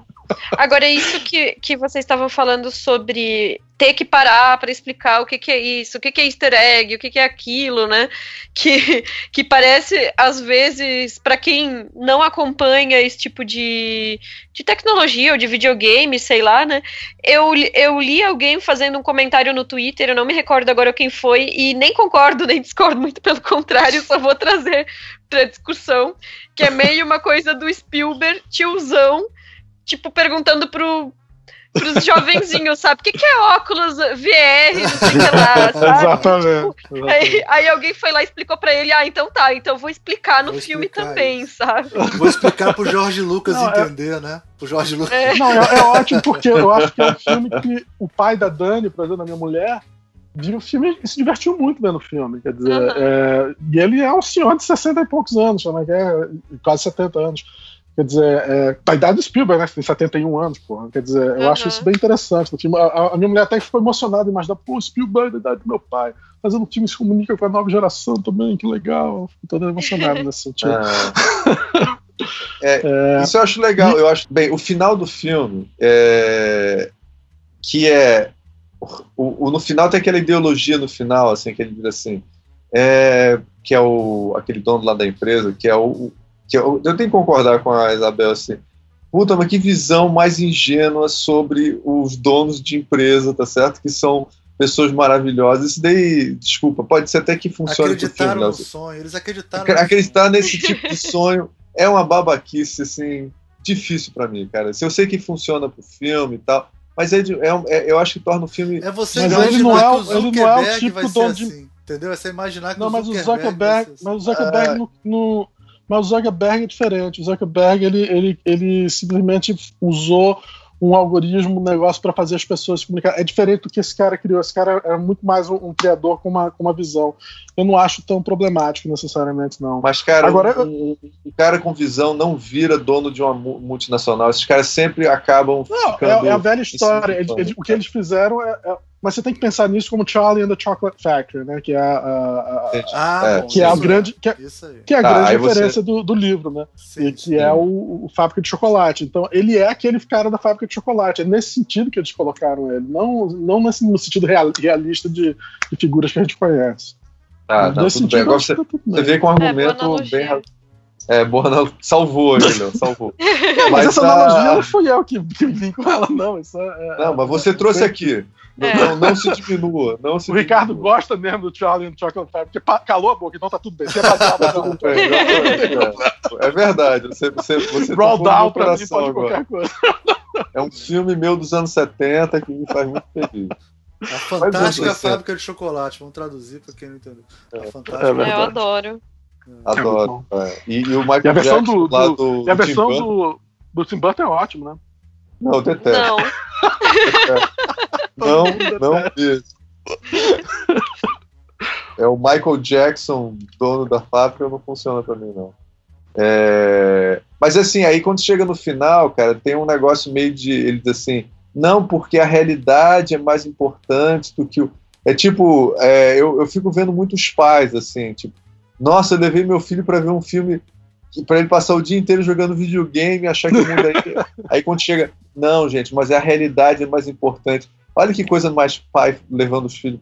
É, é, o, é o único lugar onde você consegue comer um almoço de verdade, assim. Tipo, cara, a mãe diz assim, essa, meu filho, essa, vem essa, comer, essa, larga.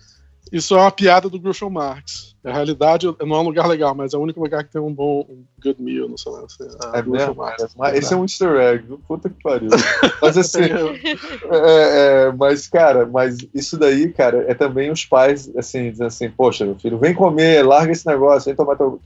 É, é muito filme, assim, para levar criança, não adolescente, viu? Criança muito pequena, cara, pra ver. Que, tipo, criança de de 10, 9, acho que é a, a moral, a, né? Colocou, a moral da história. A moral. Né? E o, Pô, mas o final, todos os finais, final do todo filme, final dos os Goonies, o final do filme, os Goonies não conseguiram fazer um final tão bobinho quanto aquele, que tá Por todo mundo feliz, aí entra os vilões dentro do carro, os vilões, um dá um soquinho na cara do outro, Falei, cara, que coisa mais trapalhões, assim, cara. Muito. É, não, é muito é.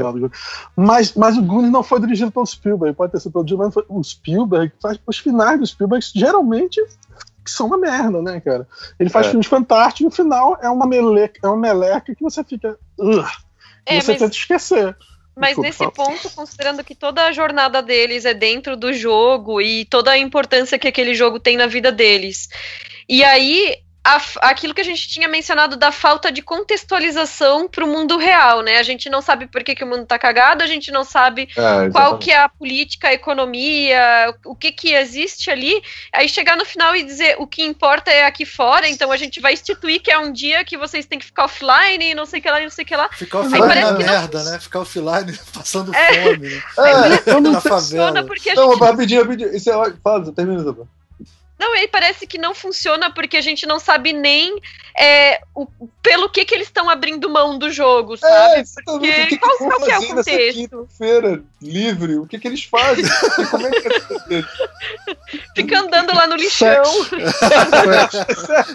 é, eles podem fazer sexo, é uma coisa. Ficou isso claro, né? Feira, isso cara, claro, que, que, que, que, que se faz? Porque não vale a pena. Cara, eu fico imaginando, imaginando é, é, o punheteiro é puto né, durante, durante a quinta-feira. O nerd Mas o... morrendo de raiva na quinta-feira. Quinta-feira é o pior dia da semana. vai ter uma revolta pra acabar com essa quinta-feira. Vai ter o um filme, a segunda parte, a revolta pra acabar com Não, e é lógico. Ter que criar uma, uma segunda é... internet só pra Exatamente. É lógico que no dia seguinte, na, na terça e na quinta, a, a, a IO vai abrir uma firma pra funcionar. Exatamente, exatamente. Com, com claro, claro. Tudo aquela empresa que tava falindo foi a porra da quinta-feira, tá Agora, o, uma coisa que eu não entendi no filme é que chega no final, o Simon Pegg tá vivo, né? Tá. E parece que ele ainda tem poder naquela, naquela empresa. Por que ele, é o tá curador, merda, então? né? Ele é o curador, né? É, ele, ele, não tem poder mais nenhum, né? Não tá claro, ele deveria ter tanto poder. é, ele leva muito poder naquela empresa. É, é. é, então ele poder, ele se ele é tão gente boa e não sei o que, não precisa chamar mais ninguém, já tem o Simon Pegg lá. É. isso eu também pensei nisso, cara. Se ele é um cara tão legal, tá por que, que ele precisa de um bando de adolescente? Caralho, que não ia nem, nem receber pra ajudar eles e tal. Que precisa não, E aí a gente tem que falar, né? Aí tem que falar o que a Isabel acabou de dizer. A grande contribuição das crianças é a quinta-feira sem videogame, cara. Dizer, que é uma solução típica de criança. Tudo continua a favela. Agora, porra, quinta-feira, que contribuição maravilhosa. Não, isso foi você, foda, você, você lembra se, se tem isso no livro também, essa quinta-feira aí? No... Tem sim. Então tem? tem? Ah, tem, okay. Não, porque eu fiquei achando que era uma coisa meio Spielberg, né? Que nem quando ele, ele faz às vezes isso nos filmes de ficção científica de, que são distópicos dele, no final do filme, ele rapidamente resolve o mundo distópico todo também. É tipo, com Minority Report, né? A nova lei, ele, ele acaba o filme e no final tem, não, e aí os Cogs foram para casa e as pessoas pararam de ser presas sem ter feito, e todas as pessoas foram soltas e todo mundo viveu feliz para sempre. Assim, Uou, acabou já o filme, velho. É a lição de moral, aparece o geninho no final para conversar com a plateia. E aproveitem a sua vida. Exatamente. A moral da história Sejam de hoje felizes. foi. É.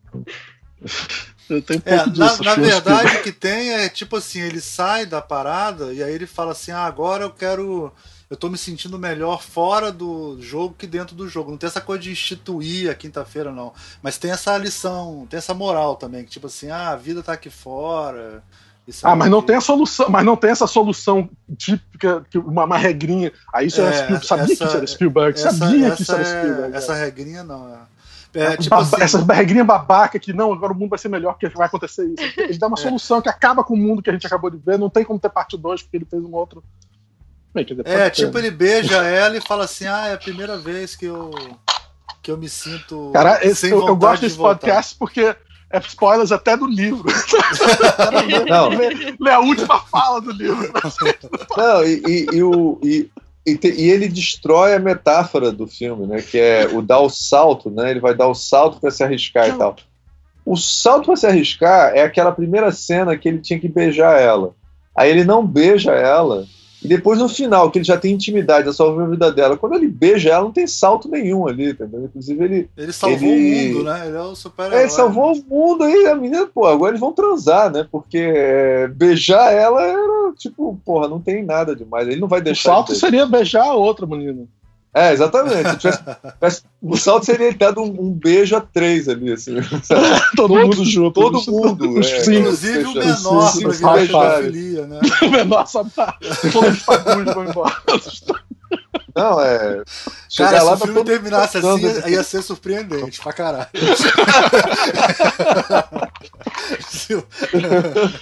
As pessoas querendo se tocar, né? Final, querendo se tocar. Não, assim. Desde que fosse uma referência a outro filme, tu, as pessoas Império dos Sentidos. Que ano que é Império dos é. Sentidos? Deixa eu ver aqui. Não, aí fazia referência a filmes pornô dos anos 80. É, é, isso. Pô, sempre tem que falar de pornô, né? Mas tudo bem. É, você, o Almir tá na, tá na parada. Dessa vez foi o Ricardo. Dessa vez foi o Ricardo. Foi o Ricardo, é verdade. Eu, eu, o nível tava Mas melhor. Ah, não, Império dos Sentidos é 76, não dá, não.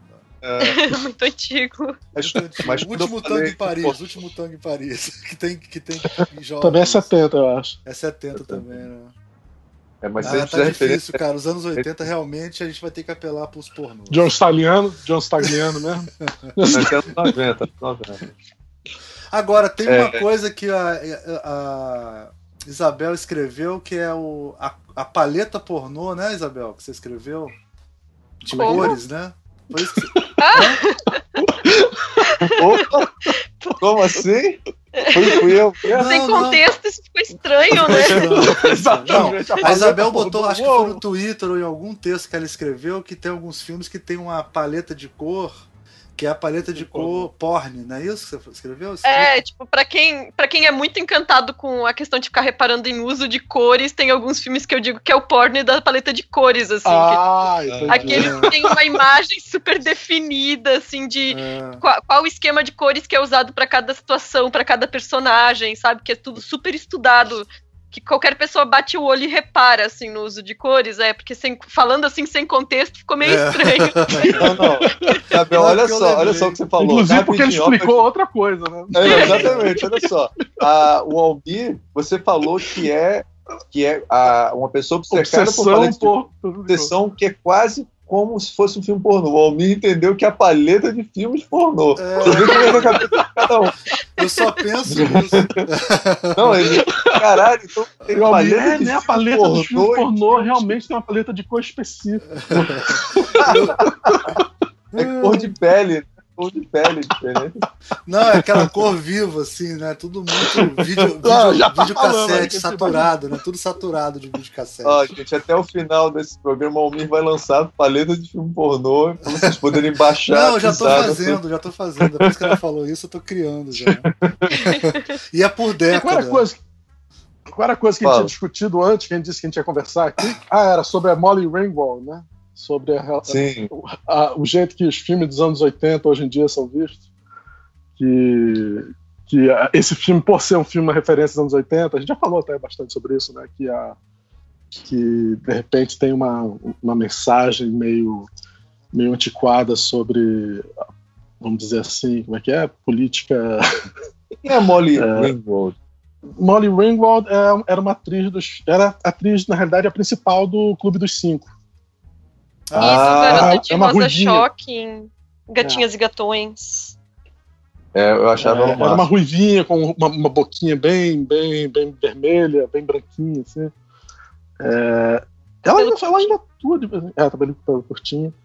Ela, ela, era uma boa é... atriz, ela era bem natural, ela era bem natural, Isso. mas não era, não era extremamente, não era muito bonita, mas ela, ela não é muito bonita, ela, era uma beleza diferente, exatamente. É. é. E ela geralmente fazia papel da menina que se achava meio feia, não sei o que e tal. É, mas ela era muito boa quando era jovem, porque ela era muito natural. Depois ela ficou mais velha, não sei, ela meio que desapareceu. Às vezes aparece uma coisa ou outra. E aí ela, hoje em dia, ela escreveu um, um não sei para que revista ou botou na internet. Foi não pro New Yorker. Pro New Yorker? Uh, de repente você sabe até melhor sobre isso do que eu. Conta a história pra gente. você sabe até com o New Yorker. O que é que ela escreveu? Conta, conta pra gente. Isabel? É, então, ela escreveu esse texto para o New Yorker, que é um texto gigante, mas para quem lê inglês vale muito a pena ler, porque ela fala justamente dessa relação dela com o John Hughes, que é o diretor né, e roteirista de todos esses filmes que marcaram época. É, que tratavam de adolescência dos anos 80, né? E uma coisa que ela fala é sobre essa coisa de ficar dividida, porque são filmes que ela ama absurdamente, são filmes que marcaram a vida dela, obviamente, porque isso inclusive era a carreira dela naquele momento, né? Mas que revisitando ela ela viu problemas e aí foi o, tudo isso começou com a filha dela dizendo que todo mundo na turma dela ia assistir é, na casa de alguém, né, o Clube dos Cinco, e ela ficou pensando, nossa, a filha dela tinha, sei lá, 10, 11 anos, alguma coisa assim, ela gostaria que a filha fosse um pouco mais velha, tipo, da idade dos personagens para assistir. Embora a gente assistia mais novo do que isso, né, quando é. passava na sessão da tarde. Sim. E, e aí ela disse assim que. É... Quer dizer, eu não, né? Porque eu acho que eu tinha a idade dele quando o filme saiu, mas você. Ah, é.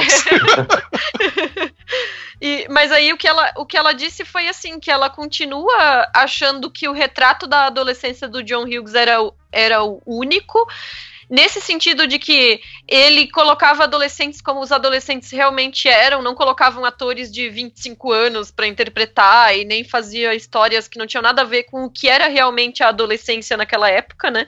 Ele tentava se colocar nesse local, né, para escrever essas histórias, mas que embora ele tivesse muita empatia e muita sensibilidade para lidar com os temas, essa sensibilidade não não se estendia é, na questão da misoginia, da, da homofobia e do racismo, que eram três coisas que eram presentes nas histórias dele e que ela revendo os filmes agora ela percebe e incomodou ela. Então ela falou, por exemplo, no Gatinhas e Gatões, que o cara que era o interesse amoroso da personagem dela, que é o, o heróizinho do filme, ele entrega a namorada dele desacordada porque bebeu muito, pra um outro cara e, tipo, ah, faz aí o que tu quiser, sabe? Tá liberado. Cara, que então, pariu. É, então, assim, tipo, o herói do filme, o galã do filme, ele basicamente entrega a namorada dele para ser estuprada, sabe? E esse é o cara que é, sei lá, o, o, ideal que a, que a mocinha quer, quer ficar, sabe? E aí ela menciona outra cena no Clube dos Cinco em que o personagem que fica no final com a personagem dela entra debaixo da mesa. É, levanta a saia dela, olha a calcinha dela e toca ela inapropriadamente. Que ela teve que explicar para a filha que quem fez aquela cena era uma dublê de corpo na época, né, para ser uma maior de idade mas tipo que no filme não é feito nenhum comentário, não é deixado claro um posicionamento crítico em relação à ação dele e que ele tipo faz um bullying com ela, critica ela até o final do filme e no final eles ainda ficam juntos assim, né? Então eu eu, eu, eu assim, um bad boy. É, e assim, particularmente eu ainda gosto do filme Clube dos Cinco, eu acho realmente um retrato interessante de adolescência. É uma adolescência falha, ninguém ali é um, não é, são, são personagens perfeitos, né? E justamente está mostrando isso, uma diversidade de vivências de adolescentes, mas é, tem, tem determinadas abordagens que são bem problemáticas e que hoje em dia não, não escapam mais, né? No próprio Gatinhas e Gatões tem um personagem chinês que é um estereótipo racista saído da década de 50, assim, que tu não se acredita Sim. que ainda tá num filme dos anos 80, sabe? Não, o Ferris Bueller é racista, né? Ele entrega a chave pro latino, vocês lembram dessa cena? Sim. Lembro, lembro. Sim. Pô, então é, é, é isso é não, mas eu, eu acho eu que isso lembro... tem muito a ver com ponto de, de vista, né? Quer dizer, hoje em dia as pessoas têm uma coisa de tentar ir para o outro ponto de vista também, né? E, e, ver. E se eu fosse o latino, como é que eu me sinto? Quer dizer, a gente é latino, né? Mas eu digo assim. pois é. como será? Como será ser Como latino? será ser, como será ser, ser latino? Se eu fosse um americano. Como é que deve ser a vida no Brasil, né? Imagina. Mundo. É que nem é. o Guilherme Del Toro falou pro, pro, pro Léo, né? Lá é muito violento, né? Lá no Brasil, né? E tal. Você soube dessa? Ah, é, essa foi genial. Que o Guilherme, quando eu, eu, conheci o Guilherme Del Toro aqui na, na Nova Zelândia, eu fui, ele estava assinando os livros que ele tinha feito, tinha escrito The, Stain, The Strain, né? Aí eu comprei o livro e fui lá para ele assinar. Aí ele chegou, ah, você é da onde? Eu cheguei, ah, sou do Brasil. Aí ele, Brasil? Não, do Rio de Janeiro. Do Rio de Janeiro, ah, muito violento lá, né? Eu, sou do México, velho. Eu não falei nada. Disse, ah, não, violento, violento. É, Calado. Tá falando. Cara, cara de pau do gordinho, velho.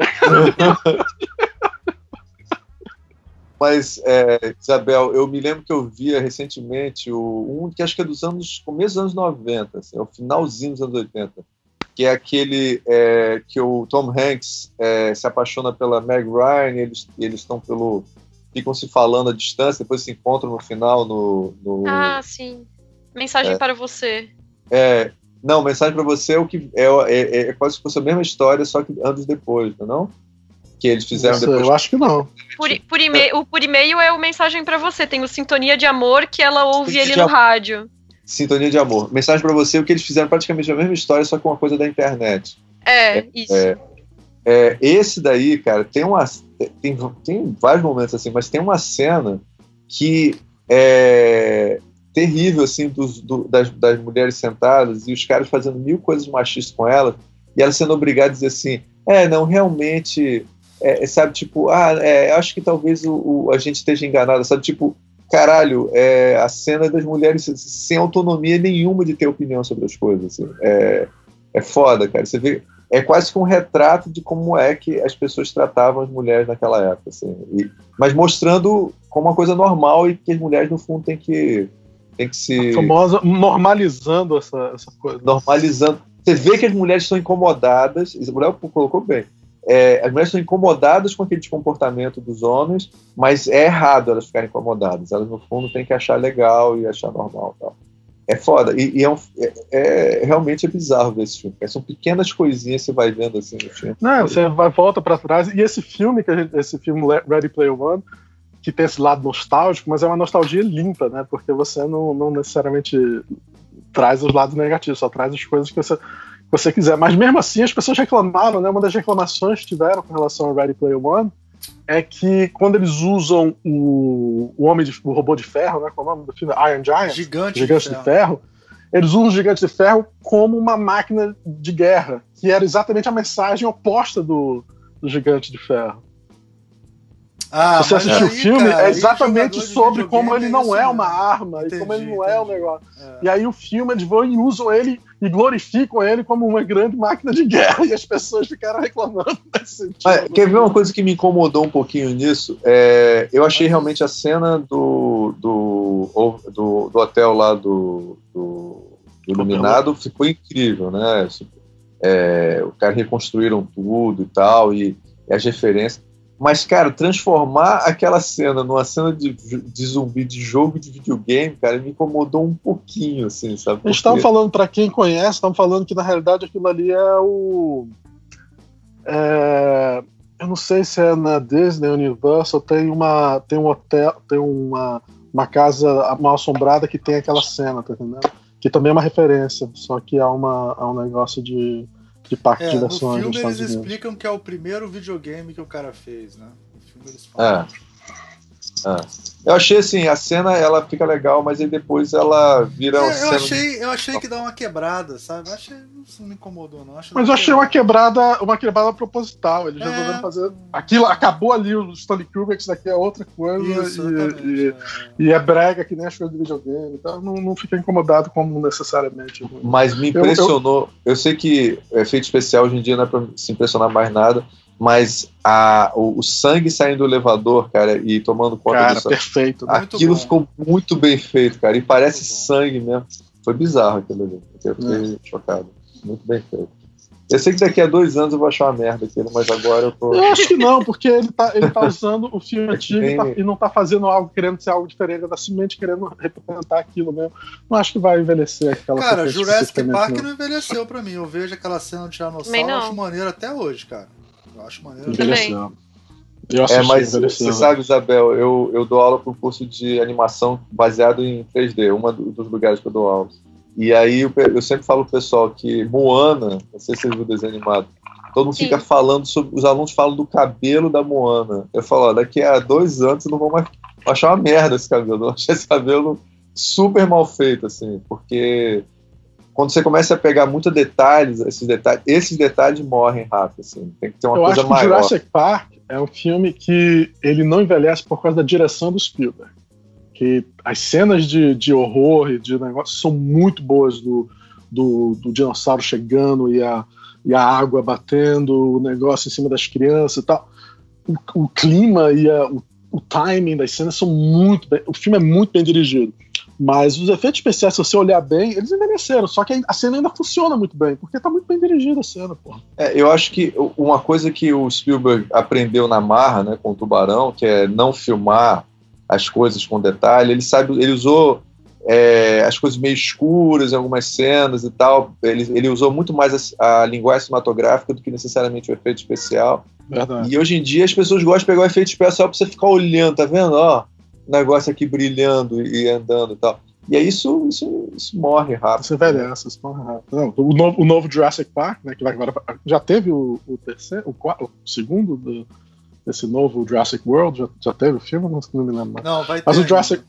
Mas já vai ter. Vai ter Pensava até que já tivesse.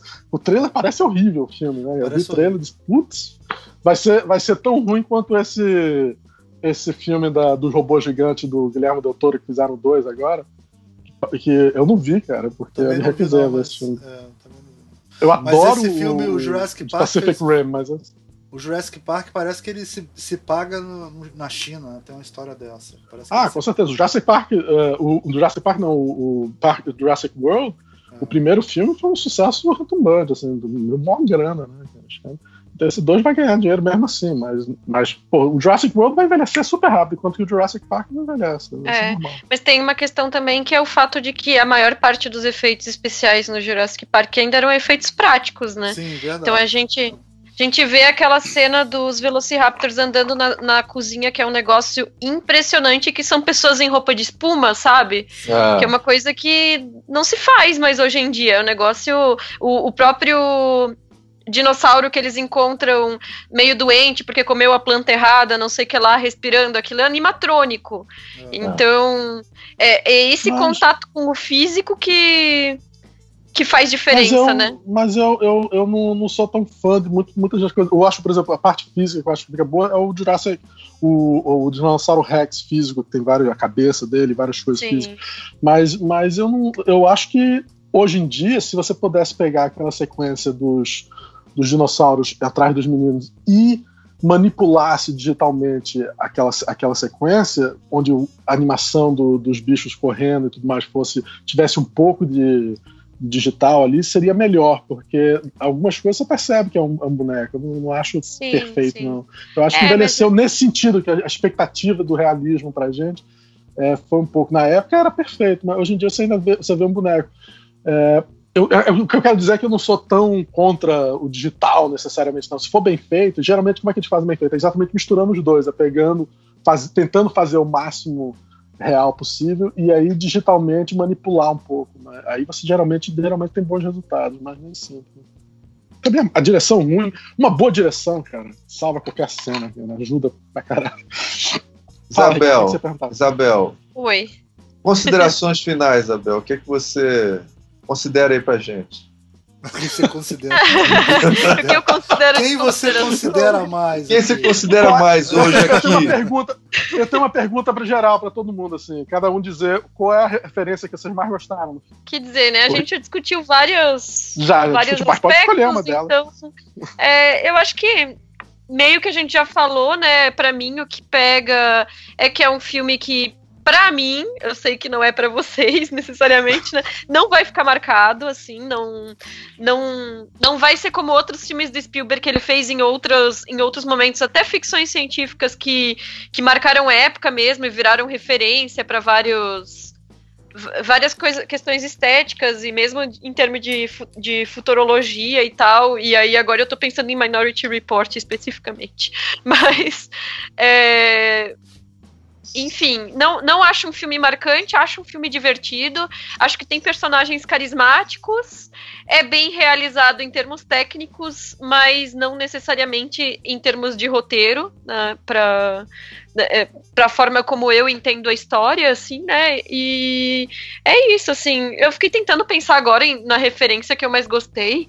Eu não acho que eu não consigo escolher uma. Eu fiquei muito empolgada na abertura, não é exatamente uma referência, mas quando começou a tocar Van Halen, eu fiquei super empolgada. Pensei, nossa, isso vai ser foda, assim, tipo, que começo que coloca a gente pra cima, assim, né? É acho verdade. que coloca, coloca a gente no clima para entrar nessa história, assim. Então, talvez a abertura, não exatamente como referência, mas como construção, seja o momento, assim, mais empolgante do filme, né? E a cena da corrida que eu falei, né? Mas acho que a referência mesmo talvez seja o próprio, a própria questão do iluminado. Ah, sim, claro. Verdade. E você, Léo? Não, a, a, cena do iluminado é, é, é, Não tem como não ser a minha cena predileta também, é a cena que você fica. É, e é uma dessas adaptações que o, o, o, os caras mudaram do livro, que eu, as pessoas reclamam, disse, pô, graças a Deus mudaram. A Iluminada e a corrida no começo também, que parece que no livro não, não, tinha aquela corrida. E é muito mais cinematográfico ter aquela corrida e ter essa iluminada, de ter escolhas, muitas escolhas aparentemente cinematograficamente boas escolhas. Assim, a melhor referência é um filme cheio de referências, mas eu acho que é realmente a do Excalibur. Quando eu vi, até que eu falei pra vocês, ah, vê se vocês pegam a referência do Excalibur, porque eu achei a mais. Porra, eu consegui caralho. citar junto com o cara o negócio. Ricardo, Tava guardando. Eu Ricardo, puto. Ricardo obviamente, pariu, falar minha, caralho, minha referência, não. sempre.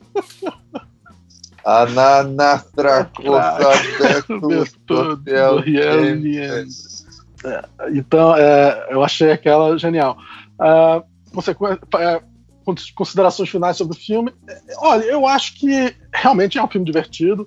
É, é um filme por uma geração nova. Eu acho que vai ser um filme, vai ser lembrado por vários pequenos motivos. É, um deles é, é, é um filme que que a nova geração vai receber ele de uma forma diferente que a gente talvez esteja recebendo, tá entendendo? É um filme que é feito para um, um público jovem, vai abrir a cabeça deles para vários temas e várias coisas que não foram tocados de forma efetiva no cinema. É claro, quem lê o livro vai ficar dizendo, ah, mas no livro tinha isso, tinha aquilo. Mas quem não lê o livro e viu o filme, simplesmente, é um filme que vai abrir muita cabeça de jovens para temas. E, e, e para a nossa geração também abre a possibilidade de pensar nesse futuro, que não é um futuro de Blade Runner, é um futuro de, de, de realidade virtual, onde a gente está pensando de forma diferente de Matrix, né? Que é aquela realidade virtual de outra forma.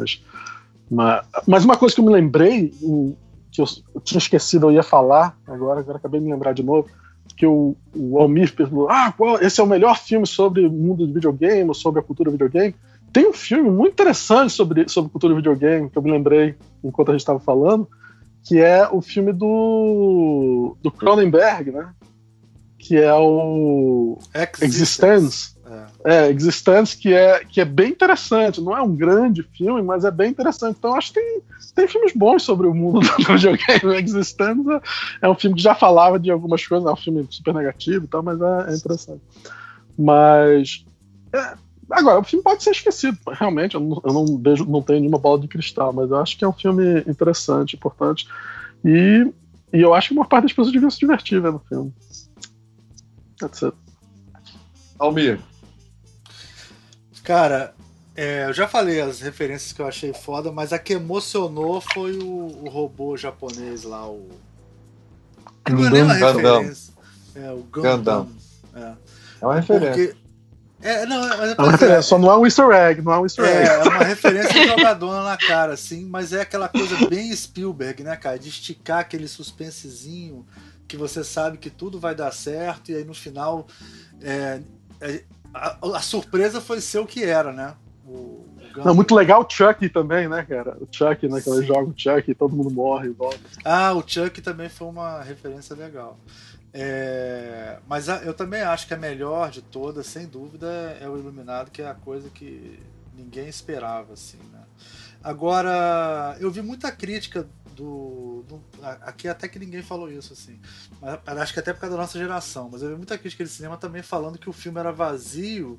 Mas eu acho que as pessoas associam muita cultura pop, nerd, como sendo uma coisa vazia. Então, é, isso é uma coisa que eu concordo com o Léo. Daqui a 10 anos, quem falar isso vai ser um idiota total, né? Quem falar, uhum. Daqui a 15 anos, quem falar isso vai ser um idiota total. Mas eu não acho que vai ser um filme inesquecível, não. Eu acho que é um filme eu não sei se eu vou lembrar desse filme daqui a seis meses, todos os detalhes. Mas o, muito, que eu acho que o, é muita informação tá nesse filme, sabe? O que o Léo tá querendo dizer é que a gente não vai lembrar, mas a geração que tá com é, 10 anos de idade agora, talvez esse filme seja um dos grandes Marcante, filmes da infância é. dele. É, esse filme, só pra vocês saberem, eu vi aqui, ele já, já tem 500 milhões de bilheteria, então ele foi um sucesso. Né?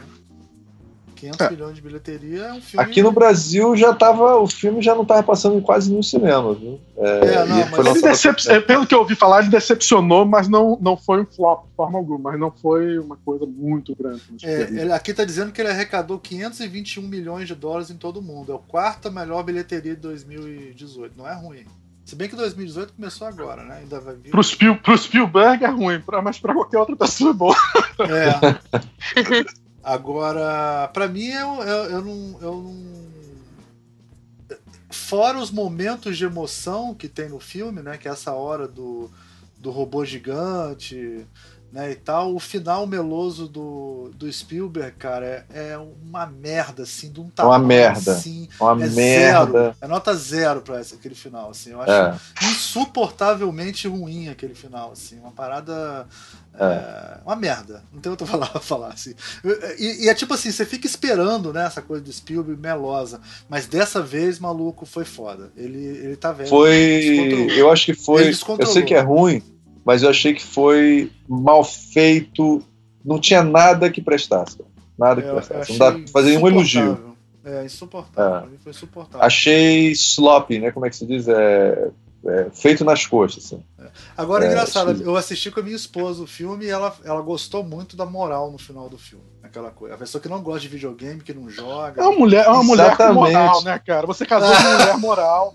Mas você não entende, mas ela entende. Eu sou um cara amoral, né, pô? Mas é exatamente isso que me, me irritou no final, porque aquela coisa assim, tipo, da mãe dizendo assim: ah, meu filho joga videogame demais, então a, a realidade vence no final. Puta, que coisa mais assim, é, chapa branca total, assim. Não para agradar os pais, assim. Bem Spielberg, assim, bem Spielberg. Que bom, né? Porque o filme, eu ouvi dizer que era dirigido por ele. O Léo é. tá numa babação do Spielberg. Não, tá foda, tá foda. Tá foda. O, Léo, o, Léo, usou o argumento mais. O que foi? Teve um argumento que ele usou que foi foda, que é tipo assim: ah, mas é. O filme é meloso e o final é uma merda, mas todo filme do Spielberg é assim. Porra, é não assim. importa. É, tipo, caralho. É verdade. Tudo, não, pra mim, porra, nem, não tem nenhum final é pior do que Guerra dos Mundos do Spielberg, quando ele tira a vovó e vovô vivo da, e, e o filho dele vivo no final do filme, eu fiquei aquilo, putz, essa mulher, é. vovó, vovô, ah, filho, o padrasto, todo mundo vivo no final do filme. Fiquei, pois é, então você tem uma alta tolerância a isso. Você gosta de Spielberg, você, você é tolerante a final meloso.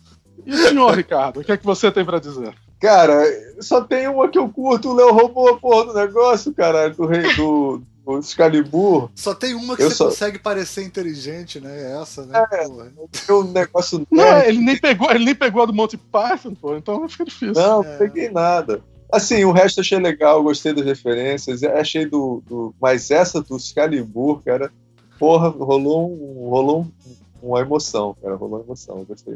Rolou um tesão, rolou um tesão. tesão. E o filme é cheio de safadeza, então foi legal. Rolou um tesão mesmo. é o filme do Almir. É, cara, a minha consideração final é que eu queria agradecer a, a, a Isabel, nossa grande parceira aqui, cara. Eu trouxe um monte de coisa inteligente para esse, esse Não, graças a Deus eu perguntei, eu pedi para ela explicar a história da Molly Greenwald. E, caraca, ela explicou como se tivesse escrito ela mesmo o negócio. Mandou bem pra se eu tivesse, se fosse eu explicando, teria sido uma merda. Ô, gente, que isso?